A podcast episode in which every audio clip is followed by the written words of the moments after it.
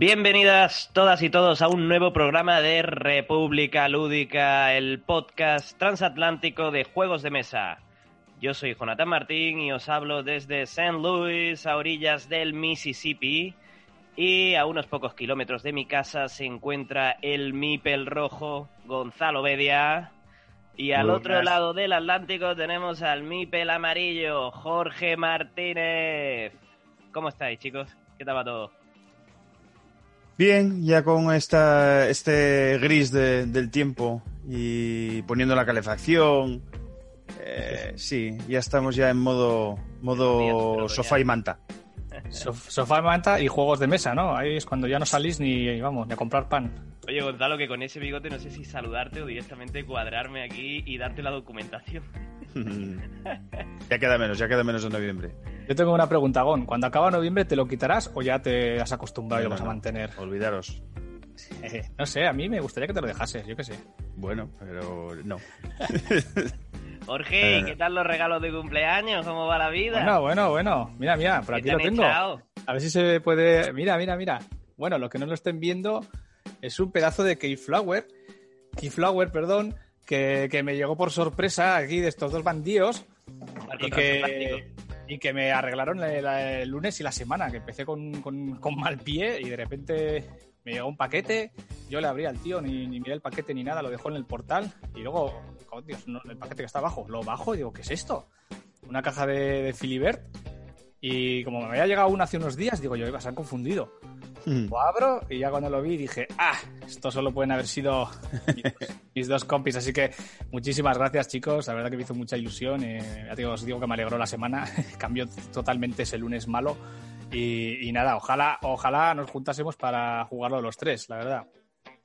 Ya, nosotros encantados que menos, si estamos tan lejos, por lo menos que... Sí, además, mira, fíjate, eh, el día de mi cumpleaños, que fue el, el pasado día 13, eh, justo fue un año desde que me fui, porque yo via- viajé el justo el día 13, el 13 de noviembre, yo estaba ya camino a Chicago para, para pillar el avión. Entonces ese año pues, no hubo ni cumpleaños, no hubo nada. Y, y justo, pues mira, ya día 13 de noviembre, un año después de, de haberos dejado con, con- con pena y dolor, me llega el juego, así que nada, eh, me emocioné. ya bueno, no- no, eh, no estábamos celebrando el año de que te hubiese sido, ¿eh? Estábamos celebrando tu, tu- Un tu abrazo, cumplea- Jorge. Un abrazo, cumpleaños. Un abrazo, un abrazo virtual. Me cago en la ma...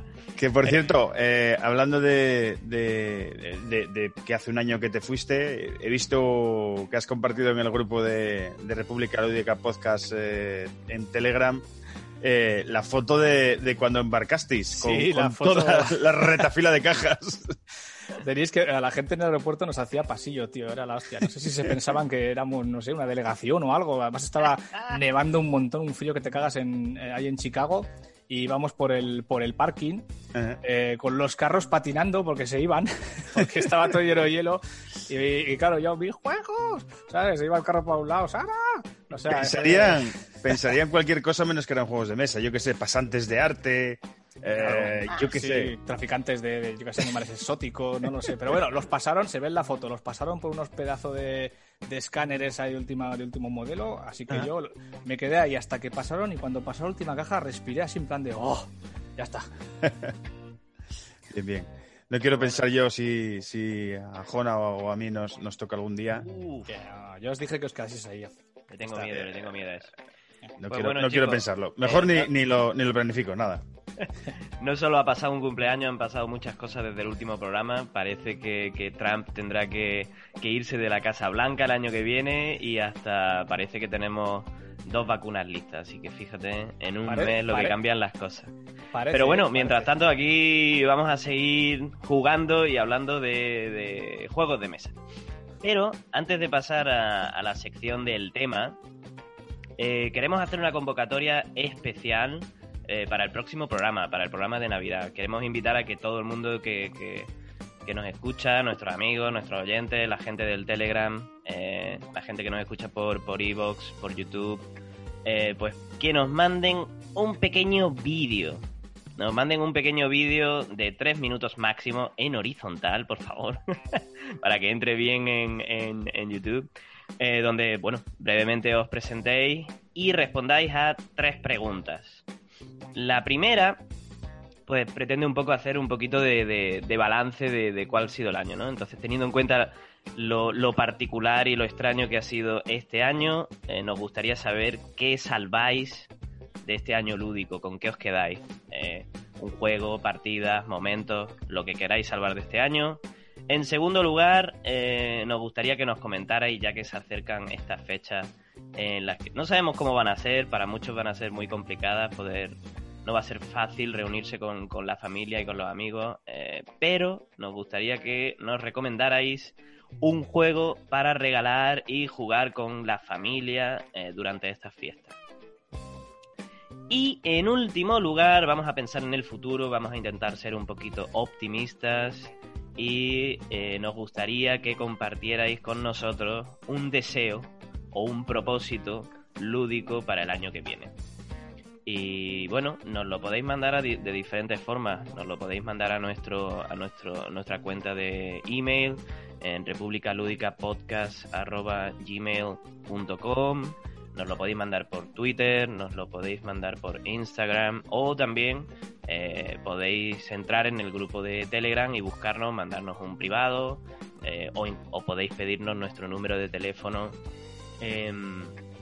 a través del email para que nos podáis mandar el vídeo por WhatsApp si es más cómodo, por la forma que la forma que os venga que os venga mejor. Lo importante es que todo el mundo que quiera y le apetezca participar pues pueda hacerlo. Así casi como una carta a los Reyes Magos. Sí, algo así, algo así. Eso es.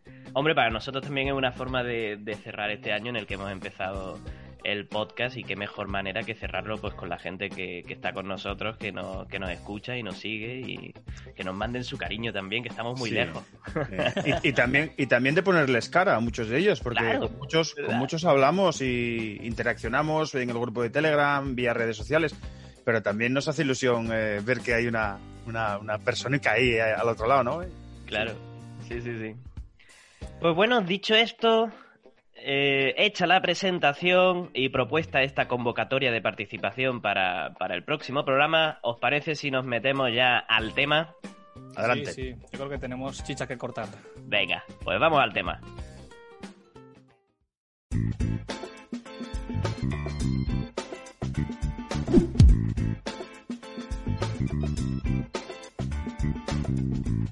Pues hoy en el tema vamos a hablar de un término un poco polémico, pero vamos a hablar de la evangelización y los inicios en los juegos de mesa, que es un tema que eh, trae siempre mucha polémica. Eh, hay muchos jugones que, no quieren ni hablar del tema, pero en realidad va surgiendo en los diferentes grupos de Facebook, en, Twitter.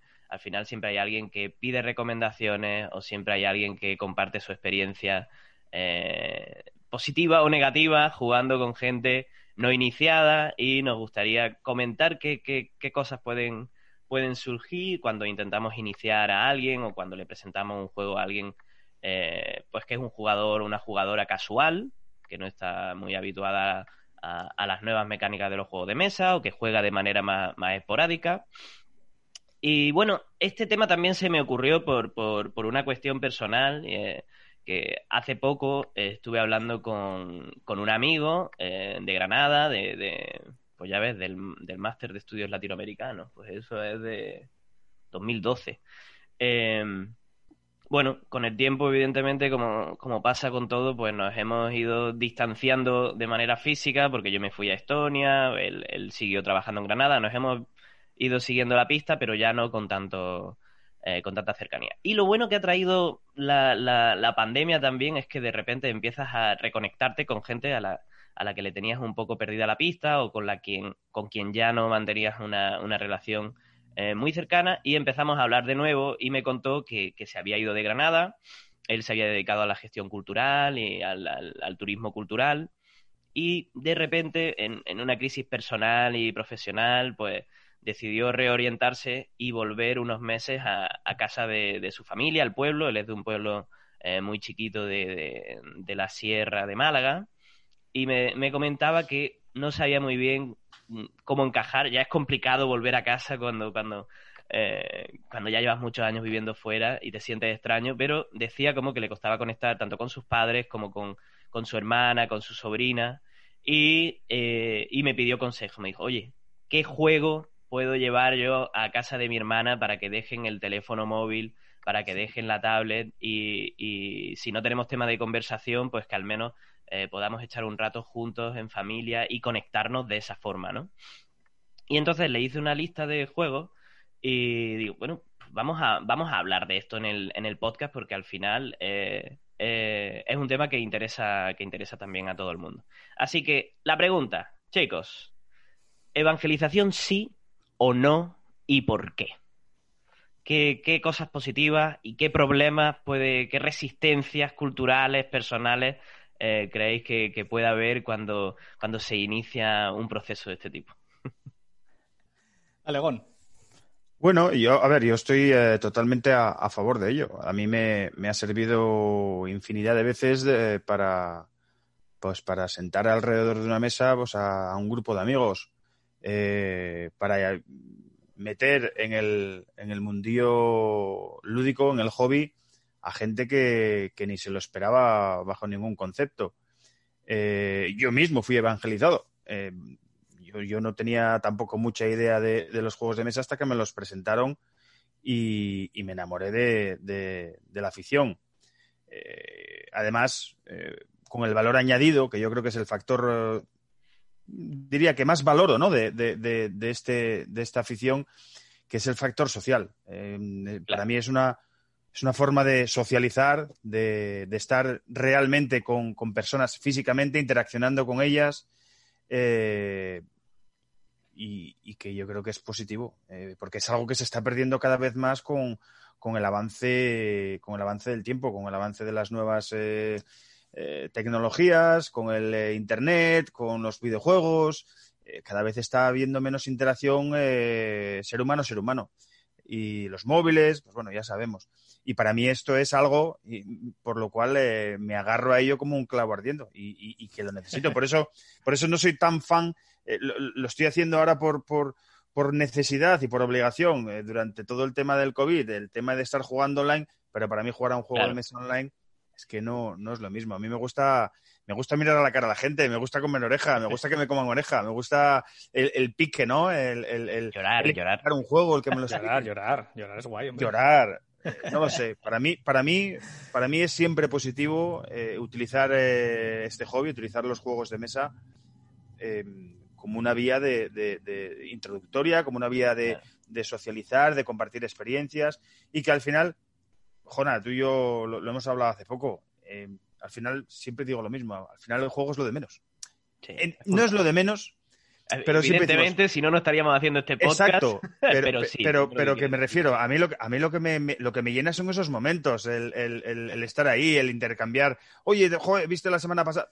Hablar, inter, intercambiar eh, eh, pues, eh, experiencias que hemos vivido esa semana. Mm. Cosas que no hacemos de manera normal en el día a día eh, tan vertiginoso eh, que es el que es el que es, que es la actualidad, ¿no? Eh, no, es verdad que, el momento de quedada es un momento de frenar el ritmo de la semana, estar tranquilo, eh, volver a conectarte con, con, la familia y, o con los amigos con, con quien cada uno juegue y, y, sí, desconectar y resetear un poco un poco la, la cabeza.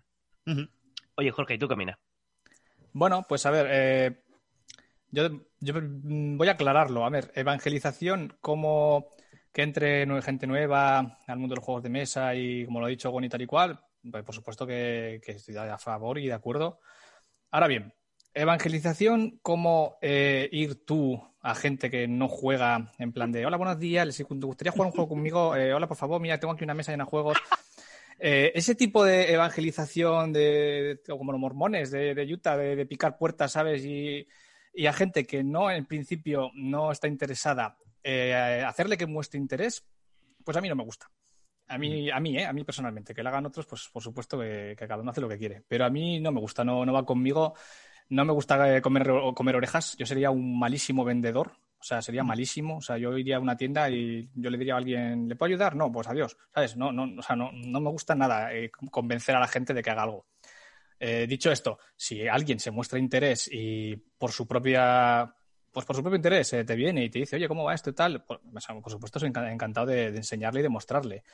Pero a mí me resulta súper incómodo ir a, a, gente, a gente que no, que no le, ni le va ni le viene el tema y proponérselo yo. Entiendo no sé por qué. Exactamente lo, no que, sé por qué. lo que quieres decir. Porque a mí también el, el, término evangelización eh, eh, me genera cierta resistencia eh, porque le, le, da una connotación a esto como si estuviéramos en una secta, en mm. una religión, captando nuevos adeptos, adeptos feligreses. Claro, claro, exactamente. Yo, claro, yo que he crecido en una familia de testigos de Jehová y sé, sé, sé lo complicado que es gestionar estas cosas en esos términos por lo menos. Pero entiendo también, obviamente, lo que quería decir Gonzalo. Lo que mm. yo, sí de, yo sí detecto es que cuando alguien llega nuevo a, a la afición, puede haber un exceso de, de, ímpetu o de energía, ¿no? De entusiasmo. Uno nuevo. Claro, y, y, es normal, ¿no? Porque de repente conoces algo eh, que te parece muy bueno, muy positivo, que te ayuda a conectar con amigos, con familia, pasar un rato súper divertido, eh, pensar, eh, reír, ¿no? Hay, hay, una, no vamos a, a enumerar aquí la, la, la, las innumerables eh, características que positivas que, sí. que, tiene, que tiene jugar, porque son, son muchísimas. Pero sí que es verdad que que se pueden que se pueden que se pueden forzar un poquito las cosas uh -huh. y que hay gente que empieza a mirar a los demás como eh, potenciales víctimas de uy uy he conocido a alguien en mi trabajo que eh, que está que está bien que está bien no eh, bueno, pero bueno, pero no hay también... que forzar demasiado las cosas no hay, no hay, no hay que no hay que ver a la gente como eh, víctimas y, o, o, como jugadores prisioneros de oh vienen a mi casa los hemos invitado para echar un café no si lo has invitado para echar un café, está bien que echéis el café, ¿eh? ¿no? no hace falta sacar el juego antes de... Bueno, Jora, perdona que te interrumpa, también aclarar que también dependerá del contexto de cada uno, porque claro. si hay gente que no tiene grupo y que su única manera de jugar es, eh, pues eso, saliendo ahí fuera, intentando convencer a alguien de que jueguen, porque pasa, es algo que pasa. Eh, sí. y, y, más en, por ejemplo, en nuestra situación, cuando sales fuera a un país, igual no tienes eh, con quién jugar. Igual te encantan los juegos y no paras de comprar y comprar y comprar y dices, pues, pues me gustaría tener un grupo y ahí no te cae otro remedio. Entonces, pues eso es totalmente entendible. No, no, por, su, por supuesto. O sea, al final hablamos en, en, de forma haciendo generalizaciones eh, y es, es verdad que, que, se, que se percibe ese, ese exceso de entusiasmo al principio en, en, en, algunos comentarios, en algunas preguntas, pero tienes toda la razón. Quiero decir, cada, cada circunstancia, no vamos, no vamos aquí a, a juzgar. No, no, pero lo que sí que me gustaría decir, o al, al menos es mi punto, es que eh, hoy vamos a hablar de muchos juegos que nosotros vamos a recomendar, ¿no? Vamos a hacer una, una lista bastante larga, pero el, lo primero que quería aclarar, el primer disclaimer, es que yo no pienso, yo creo que no hay juegos para iniciar, no, no hay un juego perfecto, no, no. Sin embargo, sí hay jugadores que se inician. O sea, no tanto juegos como jugadores. Esto significa que hay que tener en cuenta eh, a quién tenemos enfrente, eh, cuáles son sus capacidades, cuáles son sus gustos, sus intereses, eh, para que, ya que ya que presentamos a alguien un juego, pues la experiencia sea lo más positiva eh, posible, ¿no? Entonces, para mí no hay un decálogo sagrado, todo lo que digamos aquí hoy puede ser rebatible, son simplemente sugerencias y queremos que se, que se, que se entiendan desde, desde esa óptica, pero sobre todo, lo que quiero dejar claro es que no hay que ser paternalistas. No, no, no, no hay que pensar, oh, jugadores nuevos. Bueno, pues que si no, si no saben lo que es una colocación de trabajadores, uy, uy, uy, pues vamos a empezar por un, por un doble, por un sport. No, a ver, eh, la, hay gente que tiene sus propias capacidades, su, su, su bagaje, su conocimiento del mundo, que lo puede utilizar eh, en una partida, independientemente de que conozca X juegos o no. Y bueno, una, una parte, como, como, decía Gonzalo, una parte muy positiva de la afición es que se conoce mucha gente jugando y, y, y se crean lazos eh, muy, muy, muy intensos, ¿no? Se crean amistades eh, muy cercanas con esto de los juegos de mesa y es una, una, uno de los aspectos más positivos que tiene. Eh, podemos tener amigos por todo, por todo el mundo, pero también podemos seguir teniendo amigos fuera de este mundillo. Quiero decir, llegar al mundo de los juegos de mesa no significa que a partir de este momento nos tengamos que olvidar. O sea, no, no tiene que haber un dilema entre o mis amigos empiezan a jugar conmigo o vamos a empezar a dejar de tener relación, ¿no? Eh, yo siempre me acuerdo de, de una cita de, de, del grupo, el grupo Panthers, un grupo de rap eh, del disco, ¿cómo se llama? Sangre, sudor y lágrimas, que decía algo así como, eh, oye, que yo tengo también amigos fuera del rap y su vida también es real, subnormal, ¿no? Que habla un poco de cuando nos metemos mucho en un nicho, en una afición y no somos capaces de, ver fuera, ¿no? Entonces, bueno, oye, pues son advertencias que también está bien tenerlas tenerla en cuenta. Se puede respirar fuera, eh, no pasa nada. Y, por supuesto, también estoy de acuerdo con Gonzalo en que que haya más gente en la afición es algo positivo, ¿no?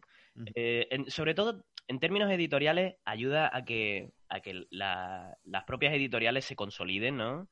Em, eh, y, no, y nos beneficia a todos los a todos los jugadores, ¿no? O sea, el hecho de que Maldito, por ejemplo, eh, diera, diera un pelotazo al principio con Patchwork, pues eso le ha permitido crear un suelo, ¿no? como empresa que, que, ha traído muchísimos otros juegos, muchísimos, eh, muchísimas oportunidades para jugadores que de otra forma a lo mejor no podían tener acceso a ese tipo de juegos, ¿no? O lo mismo con, con Sporit, con Doble eh, y Debir, ¿no? Eh, aunque, aunque nosotros lo veamos de manera, de manera positiva, ¿no? También hay mucha gente que a la que esto no le hace mucha gracia, ¿no? Yo no sé si por, un, por una cuestión de esnovismo o una suerte de complejo adánico de, de, esto, lo, esto, esto se empezó conmigo, yo esta afición es mía, ¿no? De, Pero es verdad que no, todo el mundo está tan abierto a que lleguen, no todo el mundo está abierto al término evangelización o a tener que, iniciar a alguien. Yo ya conozco los juegos de mesa, eh, si alguien quiere iniciarse, eh, que se busque la vida como hice yo en su día.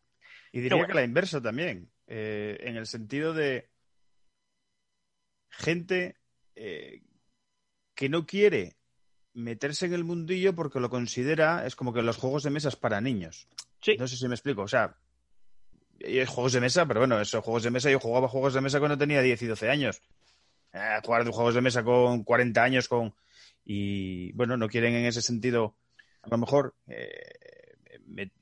volver a, disfrutar, ¿no? O disfrutarlo de la manera que, he intentado explicar antes, ya no tanto por la, experiencia del juego en sí, que también, por supuesto, eh, siempre te gusta jugar a un juego nuevo, sino también por el, hecho de, juntarte con unos colegas, con juntarte con gente y pasar una tarde o, una mañana, pues eso, eh, socializando. Pero tienes toda la razón, ¿eh? hay una serie de estigmas, de mm. connotaciones negativas Culturalmente, pues porque siempre se, se, han visto los juegos como una cuestión frívola relacionada con, con sobre todo en las culturas de, del sur, las culturas mediterráneas, relacionadas con las actividades en los puertos, con el azar, con, la, con las apuestas, con ese tipo de cosas.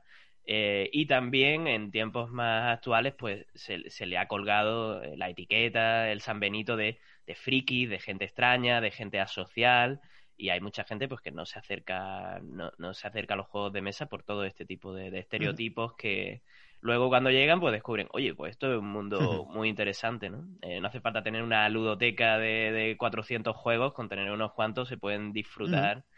Y bueno esa es la idea de, esta sección hablar de muchos juegos que queremos recomendar pero antes quería preguntaros cuál ha sido cuál ha sido vuestra experiencia eh, personal, introduciendo a, amigos, a familia? ¿Tenéis alguna anécdota complicada? Eh, ¿Os ha ido siempre bien? Eh, ¿Con qué juegos os engancharon a esta droga? ¿Cuál fue el primer juego que comprasteis cuando, cuando, cuando os iniciasteis? Vale, pues a ver, em, yo el primer juego que compré, que ya lo dije, que no me acuerdo en qué programa lo, lo dije, el juego de zombies. Y aunque debo aclarar que no lo compré yo solo, lo compré con, otras tres personas. O sea, lo compramos cuatro en total.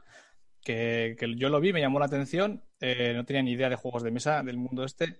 Ha abierto un melón, Jorge, eh, lo de comprar juego entre varios, ¿eh? Bueno, sí, sí.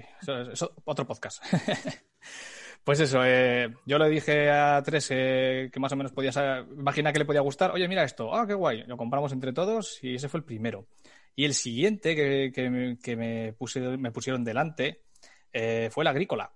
Vaya. O sea que mm, yo empecé directamente a la vena. Me, lanzaron ahí a la piscina y yo encantado. Lo pasé súper mal, me acuerdo en su día. Me dormí pensando en, ovejas y cosas así. Pero, pero bueno, ya ves que a partir de ahí vinieron todos los demás. Eh, y en cuanto a mi experiencia, pues eso, evangelizando, como he dicho que no me gusta mucho, pues tampoco tengo tantas partidas con gente que, yo haya dicho, eh, venga, vente a jugar y tal y cual. He tenido algunas que, igual alguna cuento luego, pero, pero como no he sido muy evangelizador, pues tampoco he tenido tanta, tanta experiencia. Yo siempre he buscado eh, juntarme y jugar con gente que ya jugaba. porque también jugar a determinados juegos, que es lo que vamos a hablar aquí, eh, para iniciados, entre comillas, pues me da, me da un poco más de pereza, ¿sabes? O sea, yo me junto con alguien y... Para no iniciados, quiere decir. O sea, eso, para, para eso, es para no iniciados. Eh, a mí me da tremenda pereza jugarme un Carcassonne, por ejemplo, el día de hoy. Con lo cual, siempre he tirado a buscar a pues, el que tenía el Gaia Project, ¿no? Ahí en, su estantería. No, tiene sentido lo que dices, Jorge. en mi caso particular, eh, yo creo como tú, yo creo que también lo comenté. Yo creo que el primer juego que compré fue la fuga de Coldit. Eh, ya llovió. Probablemente, ya llovió. Y probablemente cuando empecé un poco fuerte, cuando todavía estaba en España en el mundillo, yo creo que los dos primeros juegos que compré fue el Ticket to Ride y el Wallenstein. O sea, casi nada. Que el Wallen sí yo creo que es que ni lo debí jugar dos veces y, no me no fue un juego que me, que me, que me cautivó. Pero con los que a mí me evangelizaron, entre comillas, con los que empecé, eh, ya digamos en, los juegos modernos, mm, fue precisamente con el Tikal y con el eh, and Taxis. Eh, esos dos juegos. Eh, después de los juegos em, los jugué, pero muchísimo, muchísimo, muchísimo, muchísimo, porque nos juntábamos además todos los sábados en casa de mi amigo, de mi amigo Diego, ahora está eh, por Oxford, eh, uno de mis, de mis mejores amigos, un, enfermero, y, y, fue el que, el que me metió en el, en los, en, en el mundo de los juegos de mesa modernos. y me acuerdo, me acuerdo que hacíamos pedidos, ese Wallenstein que digo que compré, lo compré con él, porque hacíamos pedidos de aquella eh, era en, un pueblo perdido de Michigan, había una tienda. Eh, tenía un, no me recuerdo el nombre del pueblo, pero tenía un nombre, vamos, súper peculiar. Eh, y, de ahí hacíamos los pedidos. Nos salía más rentable que, incluso a nosotros nos daba igual también el, idioma. y, hacíamos los pedidos allí, la verdad.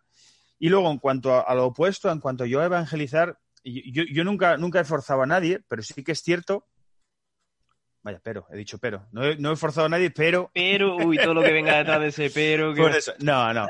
Eh, pero tengo en el sótano a alguien que, sube de vez en cuando. No, lo que, lo que quiero decir es que siempre que voy a algún lado, que sé que va a haber mucha gente, siempre me llevo unos juegos. Siempre. Siempre. Es que no, no, si me voy de cabaña con gente que sé que ha jugado y gente que no ha jugado en su vida, oye, yo me los llevo. Yo luego cuando alguien me diga, oye, ¿te has traído juegos? Los típicos que ya están acostumbrados a jugar conmigo. Luego lo sacas, despiertas la, eh, el interés de los que no han jugado en su vida. Oye, ¿qué es eso? Ah, ah, pues, ah, pues parece interesante. Pero no es de ir yo, oye, venga, que hay un sitio aquí para. que tenemos un sitio libre para, para jugar. Y lo mismo hago en cualquier reunión, incluso yo qué sé, vamos a casa de unos amigos hoy a ver a, oye, un par de jueguitos eh, de cajita pequeña, siempre van ahí. Y, el el maletero hasta arriba, que ya me Por si acaso. Sí, por, el por si acaso yo creo que, que, siempre hay que tenerlo en cuenta, ¿no? Nunca sobra. Que no se tercia, pues ya está, no se cortan las cosas. Pero si vemos que, que una reunión con amigos que, que, son jugadores casuales o que mm. no son jugadores, eh, se atasca un poco, ya no va a ningún lado, oh, se pone un jueguito encima de la mesa y, siempre se anima, siempre se anima. Es que muchas veces, eh, eh, bueno, pues queremos seguir quedando con nuestros amigos, pero en muchos casos, más allá de ponernos al día de, de, de qué es lo que ha pasado esta semana o en el último mes o desde cuando no, no hayáis visto, una vez que puede que puede que cueste en algunos casos sacar más conversación o que la, cosa se, se, anime y se mantenga y un jueguito, bueno, pues te puede salvar la, quedada con los amigos. Mm. Eh, si, si, si, os pregunto, imaginaos que, que, eh, una chica, un chico llega al, típico grupo de Facebook, eh, el rincón de los juegos de mesa, o donde sea, en el que estéis dentro, ¿no? Y pregunta, eh, tenemos un virus, un, un Sporit, un Timeline, los típicos, ¿no? Un Saboteur, un, un Jungle Speed. Eh, ¿Qué nos recomendáis? ¿Cuál, ¿Cuál es el siguiente paso? Entonces, hay como una serie de juegos que, que, que, que son recurrentes cuando, cuando surgen este tipo de preguntas, que son como unas 20 veces al día. Eh, Básicamente, sí, los juegos, en los, en los grupos de juegos de mesa en las redes sociales es la eterna pregunta. siempre es lo mismo. Siempre se dice Catán, siempre se dice Ticket to Ride, siempre se dice Carcassonne, aunque a, a Jorge no le guste. Eh, no, no, ojo, no he dicho que no me guste, digo que me da más, pere- más pereza que otros. Claro. Eh, seguro que también se menciona al- algún Stone Age para, para iniciarse en la colocación de trabajadores, o se habla de algún castillo de Borgoña, si alguien pregunta por algún cooperativo, seguro que dicen el Pandemic, o bueno, hay otros cooperativos que a, mí personalmente no me gustan nada, ¿eh? no, no me funcionaron, no me gustaron, aunque sé que con niños eh, funcionan bien, que son los de la isla prohibida, de Forbidden Island, o... Mm, a mí no me nunca nunca me, me entusiasmaron, no me pero bueno, salen aquí siempre, ¿no? Como como Sí. juegos para recomendar. Y el objetivo de esta sección va a ser también renovar esa, esa lista de recomendaciones que ya empieza a estar un poquillo rancia. Em, que en fin, que yo creo que la mayoría de esos juegos siguen siendo juegos excelentes y funcionan muy bien, pero oye, Catán, ¿de qué año es? ¿De, año 95 es o de cuándo? De Bueno, cuando pues, ha llovido, eh, eh, se ha evolucionado mucho dentro de, dentro de la industria en, en términos también de producción, de, de diseño material de los juegos, tienen otro estilo, tienen nuevas mecánicas, y entonces quizá, quizá empieza a ser buena idea eh, renovar, renovar esta lista de recomendaciones y hablar de otros, ¿no? Sí, sí.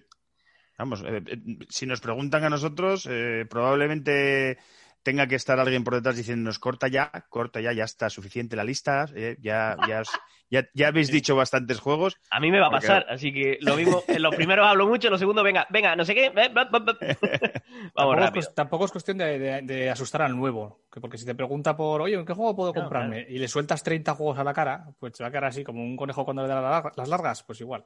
Claro, yo creo que to- todo el mundo responde eh, con muchas ganas de ayudar, eh, también algunos con mucho cachondeo, con muchas ganas de...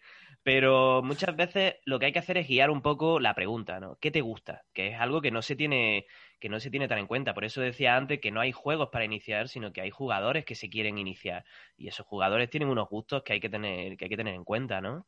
Eh, muchas veces no se pregunta qué te gusta hacer. Eh, eh, Mira, modo anecdótico con eso que estás diciendo, eh, a mis padres, por ejemplo, y, mi padre siempre ha sido un, un, eh, un amante de los crucigramas, de, de- de, bueno, todo este tipo de en su tiempo libre. Exacto.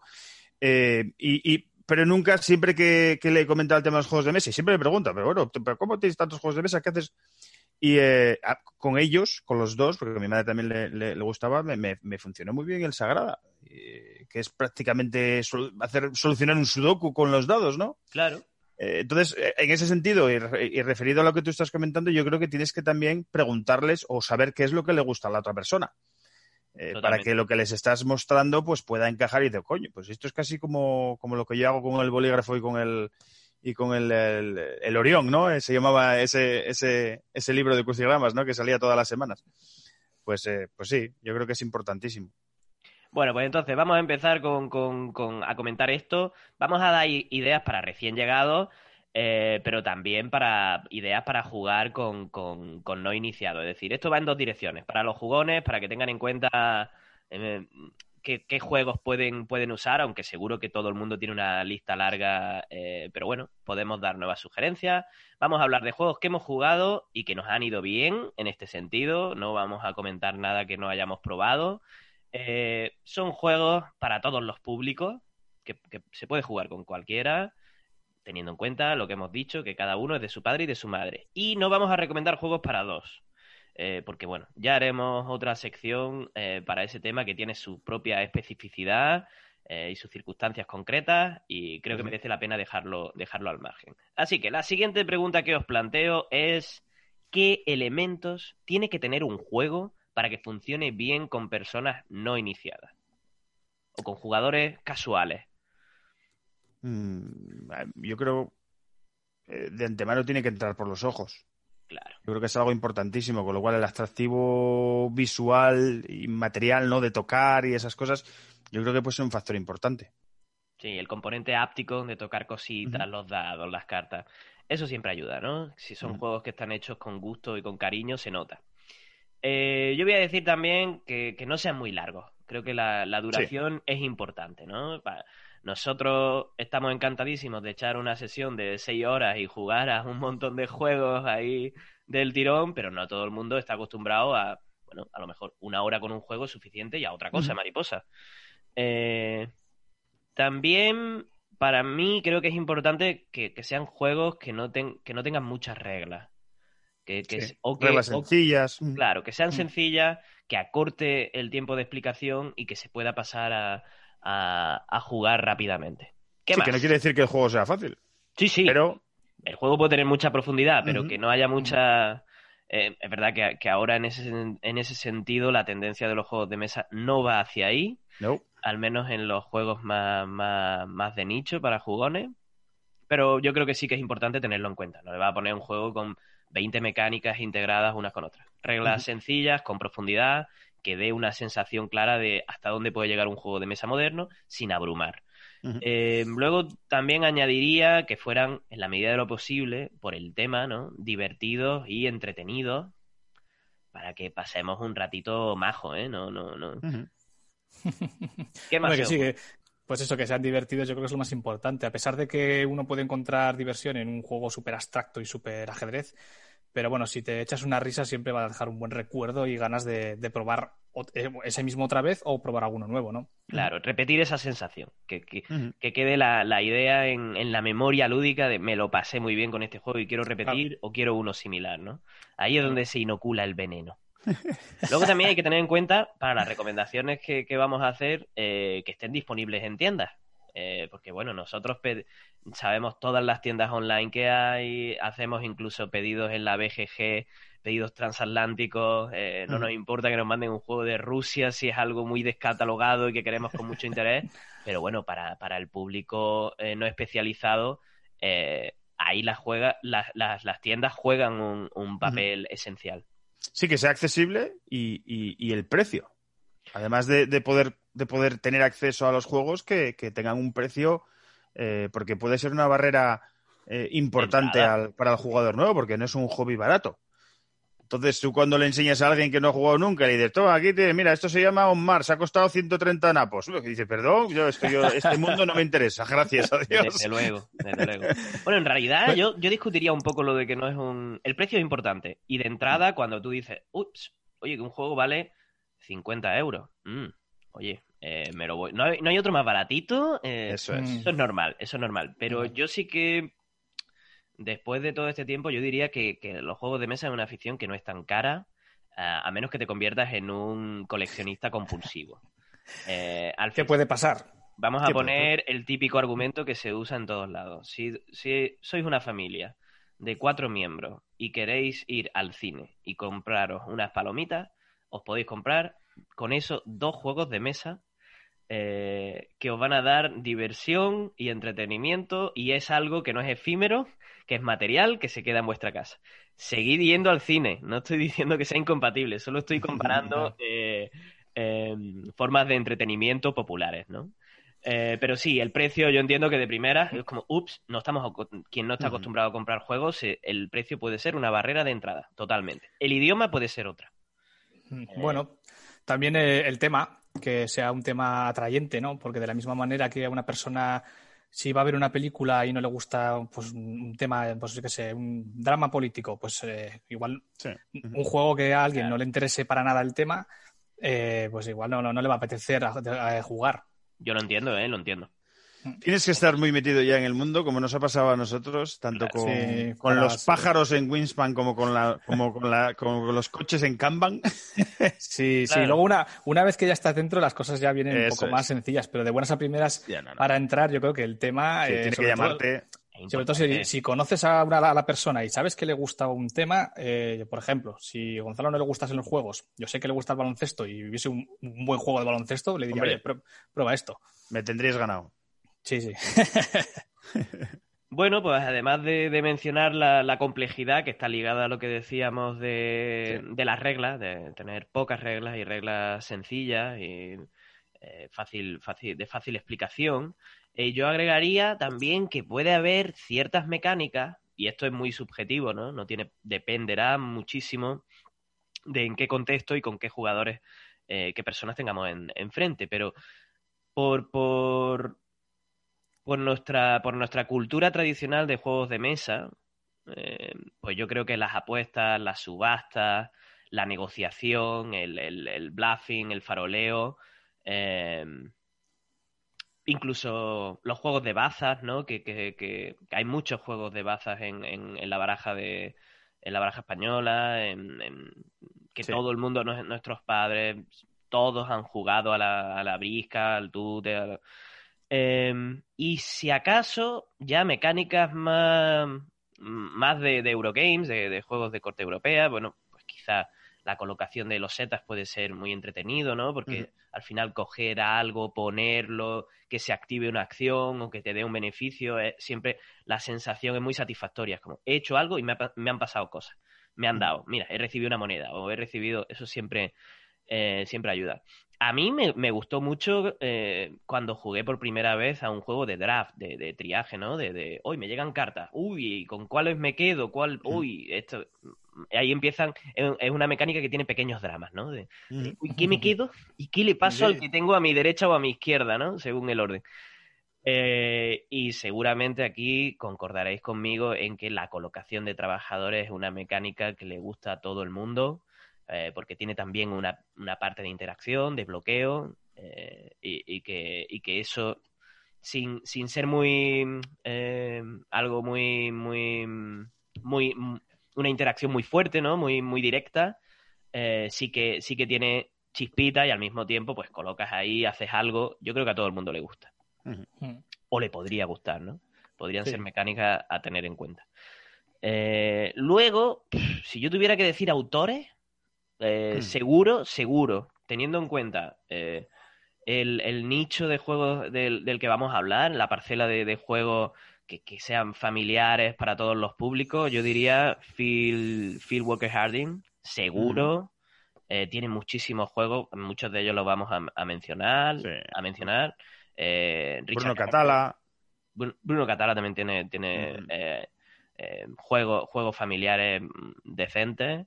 Eh, bueno, uno que está muy de moda últimamente, Wolfgang, eh, Wolfgang Barsk, el de Pócimas y Brebajes, el de los Optimus. Eh, son unos cuantos autores que, que, están ahí y que con ese nombre, también últimamente mucho Rainer Nixia tiene...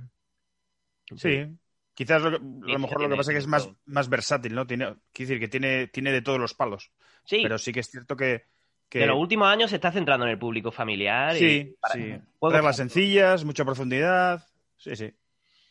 Y bueno, también se pueden tener algunos premios, que esto funciona un poco como. Oye, pues el premio Planeta, pues hay gente que, que se que, que, todos los años se compra el premio Planeta o el premio Anagrama, dependiendo de, de, tus gustos, tus intereses, y los premios funcionan también como una especie de criba, que a mí esto me da cierta seguridad, eh, su catálogo me interesa y, voy a tiro hecho, ¿no? Y, pueden ser, pues, yo creo que el, que el Spiel de Jares funciona, eh, incluso el Ken Spiel cada vez, cada vez es, más, es más familiar. Eh, cualquier juego que tenga ese sello mm, puede ya, ya es como garantía de que puede funcionar con un, con un con un público casual o con un público familiar. Y en España quizá el, premio con, mucho menos, con mucha menos agencia de lo que puedan tener otros, el premio que mejor funciona en este nicho puede ser el juego del año, que, intenta, al menos en, en, cuanto a categoría, intenta emular el, target del, del Spiel des Jahres. Y si os parece bien, vamos a parcelar ya las recomendaciones por género. Uh, hablemos de juegos. Uh, eh, hay géneros, evidentemente, que se, se, tercian más para, jugadores no, iniciados, como pueden ser los files, como pueden ser los juegos familiares, los euros ligeros. Y también hemos incluido, pues, otros. Los roll and rights que, Gonzalo decía, oye, esto funciona muy bien con, con gente que no, que no es muy jugona. Y tienes toda la razón. Y hablaremos también de, de, pues sí, de abstractos, que creo que también van muy bien. Así que, si os parece bien, empezamos por un pequeño apartado de inteligencia espacial, visual y destreza. Eh, y voy a disparar, a disparar el primer juego que es Illusion, un juego de 2018. Sabía que ibas a decir ese. Hombre, es que magnífico. que, que, ya lo hemos hablado varias veces en el, en el programa. De, de Wolfgang eh, Barsk. Eh, la editorial original eh, es eh, Nuremberg, eh, Nuremberger Spielkarten eh, Verlag, pero lo que nos interesa es que eh, en España lo distribuye Mercurio. Yo tengo la edición alemana igualmente, pero bueno. Eh, bueno, este juego contiene únicamente una baraja de cartas con formas geométricas muy variadas que mezclan cantidades diferentes de cuatro colores y por detrás tenemos el porcentaje exacto eh, de, la cantidad de color que hay en, esa carta. Luego tenemos también unas cartas con unas flechas que nos indican el color en el que debemos fijarnos en esa ronda. Y lo que tienen que hacer los jugadores es ir cogiendo cartas y crear una cadena en orden eh, ascendente, pero la gracia está en que también eh, pueden impugnar el orden en el que se ha distribuido esa cadena y comprobar eh, si tenían razón o no, viendo el porcentaje que contiene la carta por detrás. Lo mejor, lo mejor de este juego, primero, las caras de la gente. ¿no? Que, que, de determinadas formas, yo no sé qué pasa en, en nuestra mente, cómo se empiezan a uno, uno, tiene ahí como un, un, intento de crear figuras lo más sólidas posibles, compactarlas para hacer cálculos de a ver cuánto, cuánto de rojo hay aquí si yo hago aquí como un archivo zip con todo y desfragmento el disco. y las caras eh, de asombro cuando le dan la vuelta son magníficas. El juego juega contigo y a mí eso me gusta, ¿no? Eh, eh, crea realmente una, una ilusión y bueno, tiene también un puntito interesante a la hora de decidir cuándo impugnar la cadena, eh, porque gana la persona que consigue tres, tres, flechas. Entonces, si se da la situación en la que tú tienes dos flechas, pero la persona que venía justo antes de ti también tiene dos flechas, si tú aciertas, ganas. Pero si te equivocas, si tus cálculos no eran correctos, va para la persona anterior. Entonces, bueno, uh -huh. eh, también eh, ahí hay un momento de, de, de, decisión. Es un juego muy divertido que se explica en un minuto. Este sí que es verdad que es de un minuto. Lo puede jugar cualquiera, se puede llevar a cualquier sitio. Va perfecto a dos, que puede parecer que no, pero va genial a dos y sorprende a todo el mundo. Hay gente que dice, oye, es que esto tampoco no es un juego tan original, porque en realidad es la mecánica del timeline, de ir creando una... No, hombre, no. No, te... a ver, sí, la mecánica es la misma, hacer una, hil una hilera, ¿no? De, de, de, cosas que han ido en, en, en, una consecución ahí seguidas. No, no, no, no. Quien diga eso está muerto por dentro, ¿eh? Esto no puede ser. no. Este juego es, tiene mucha más chicha, es mucho más interesante y mucho más sorprendente que un timeline, que no va más allá de, ah, pues resulta que no era antes del 3 de, el 3, el año 3 antes de Cristo, que era en el 5 después de Cristo. Pues ya está. Pues me equivoco, uh -huh. no, me, no vas a comparar. Bueno, a ver, yo, a aquí, eh, yo aquí tengo, tengo un par de ellos. Voy a empezar hablando y recomendando uno que además he descubierto hace poco, gracias a ti, Jona, y que me, me encantó, eh, que es el Number 9, el número 9. Un juego de, de, de, Peter Witchman de 2017, que en España distribuye De Beer, si no me equivoco, y uh, que es sí. un abstracto familiar de unos 20 minutillos que, al que, puede, al que pueden jugar de uno a cuatro jugadores.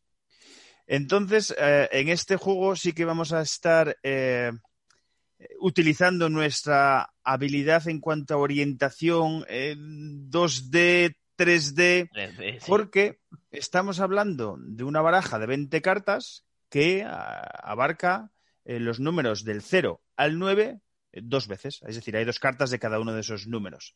La baraja se, se baraja, el, el, el, valga la redundancia, y se van sacando de una carta en una carta.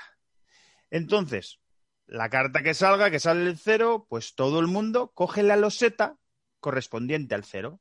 Son losetas que vamos a tener que ir eh, montando en, nuestro, en nuestro área personal y eh, así con las 20 cartas. ¿Cuál es el eh, objetivo del juego? El objetivo del juego es que nosotros vamos a tener tantos puntos como el número que nosotros tengamos colocado, la loseta de número, multiplicado por la planta en la que esté.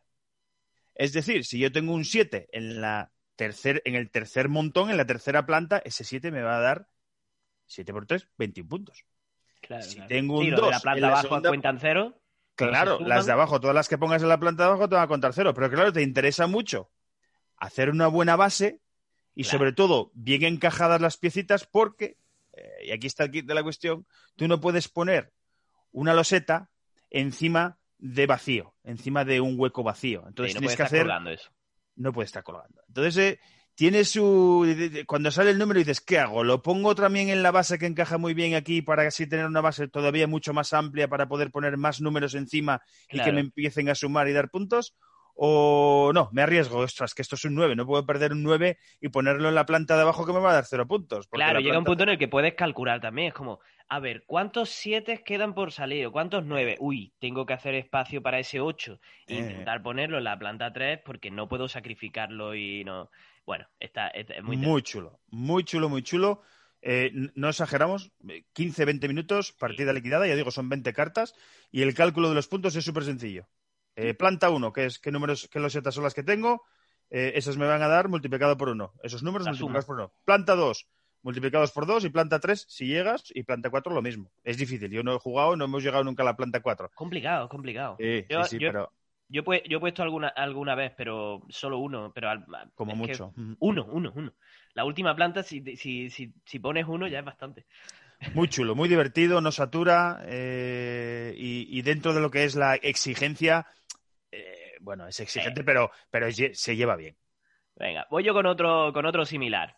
Eh, Ubongo, un juego de 2003, eh, originalmente desde Cosmos y en español lo trajo Debir. Es un filler ya de, de- de caja grande, de corte abstracto, que nos propone básicamente un pequeño rompecabezas en el que tenemos que combinar cuatro piezas eh, de poliominos, eh, para quien sea Lego en esta terminología, son piezas del Tetris de toda la vida, eh, que tenemos que eh, combinar, como digo, para cubrir por completo un espacio delimitado con, con una forma determinada.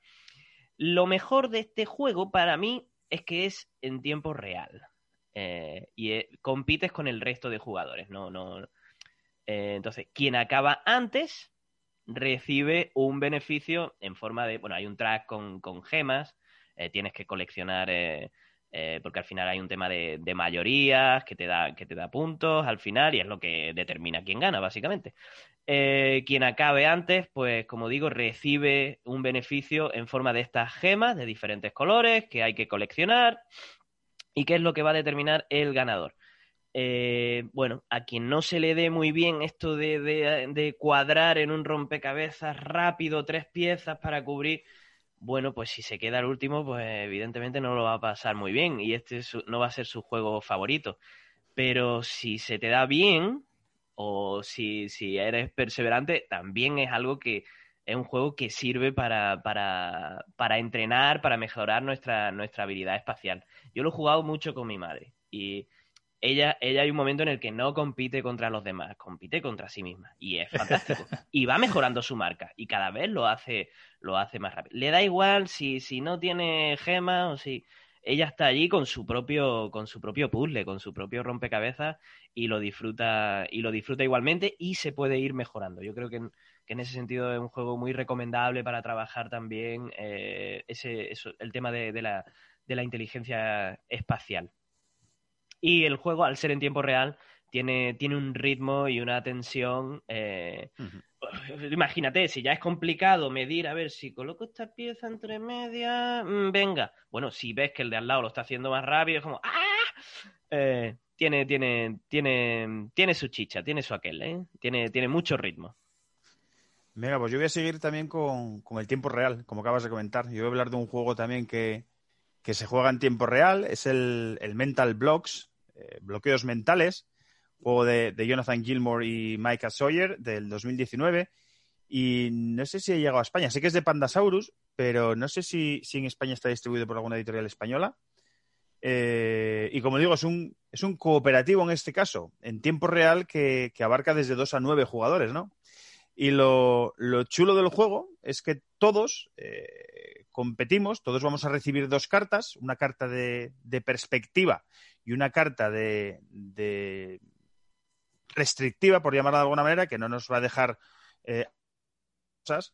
Y todos vamos a estar jugando con unas piezas en tres dimensiones, que son como de, como de polispan, así ligeritas, pero son piezas bien, eh, de buen tamaño, eh, y que además tienen diferentes colores. Entonces, claro, como vamos a estar sentados alrededor de una mesa, cada uno va a tener la perspectiva que tiene que estar viendo de, la, pues de la figura que estás montando con todas esas pequeñas piezas. Y claro, eh, ostras, que yo tengo que ver eh, un cuadrado amarillo arriba a la izquierda y desde aquí no. Pero espera, si lo giramos así, entonces entre todos tenemos que intentar conseguir eh, en ese tiempo real, dependiendo de la complejidad de la misión que estés haciendo, podrá darte más o menos tiempo, pero vamos, no creo que pase cada misión de 10 minutos. Oye, suena muy divertido, ¿eh? Muy divertido. Yo quiero probarlo, quiero probarlo. Eh, y es muy difícil, muy difícil porque al final cuando te da la solución y te dice cómo tienes que montarlo para que todo el mundo con su carta de perspectiva esté viendo lo que tiene que ver, eh, dices, ostras, parecía mentira, que eh, parecía imposible que pudieses llegar a conseguirlo, ¿no? Y luego una de los puntos que tiene este juego es que tiene un modo de juego que puedes jugar con un traidor. Entonces puedes estar jugando con uno de los jugadores que le toca la carta de saboteador y que te está diciendo continuamente, yo, coño, pues yo no estoy viendo lo que tengo que ver en esta carta, cuando a lo mejor sí lo está viendo.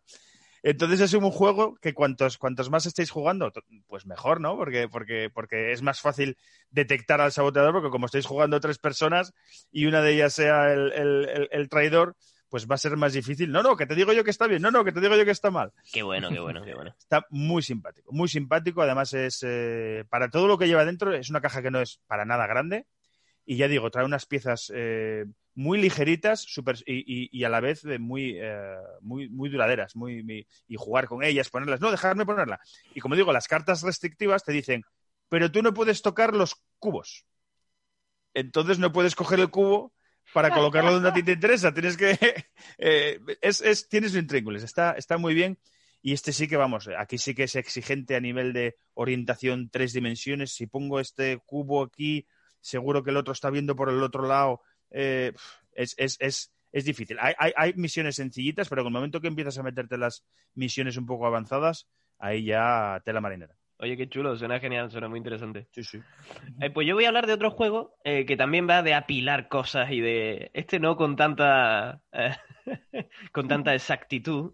puede ser un poco más caótico, pero también muy divertido. Y estoy hablando de Junk Art, un juego de 2016 diseñado por Jay Comier, Sem Fun Lin. Y bueno, aquí lo trajo Plan B, eh, y en España creo que fue Ludonova. Eh, bueno, en este juego eh, somos artistas que vamos a crear obras de arte a partir de basura. Vamos a reciclar eso que la sociedad de consumo desecha y lo vamos a resignificar creando una nueva composición, apilando un montón de, objetos de muy diversas y variadas formas que nos van llegando en unas cartas hay, varias formas de ir gestionando esas cartas, de ir eligiendo las que más te convenga, de, bueno, aunque a veces eh, la cosa se complica.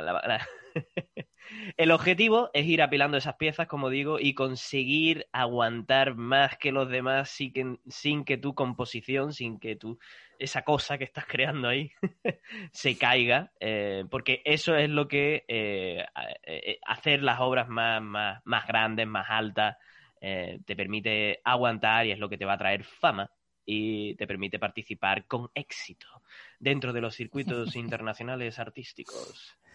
Eh, lo mejor, lo mejor del. Bueno, el tema está pegadísimo, evidentemente.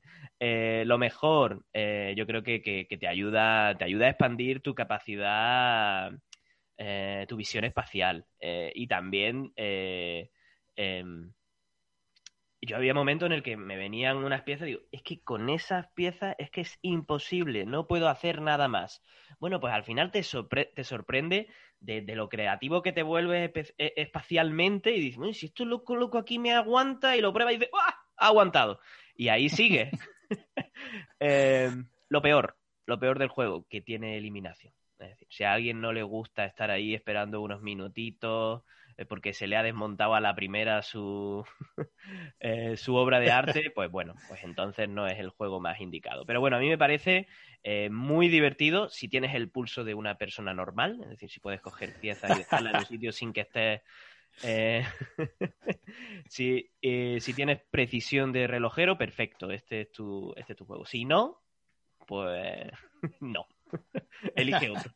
Oye, Jorge, que llevamos un rato aquí hablando, cuéntanos tú algo, que ya sabemos que como entraste en esto con el agrícola y que... Pero hombre, baja, baja señor, sí, portales, hombre, cuéntanos Los fillers no son lo mío, entonces yo he jugado muchos menos que, vosotros, pero bueno, mira, voy a decir uno que sí he jugado, que es el Sushi Go Party, juego de, 2016 de Phil Walker Harding y editado por Devir, que es una especie de juego, segunda, segunda parte del, del Sushi Go original, ¿verdad?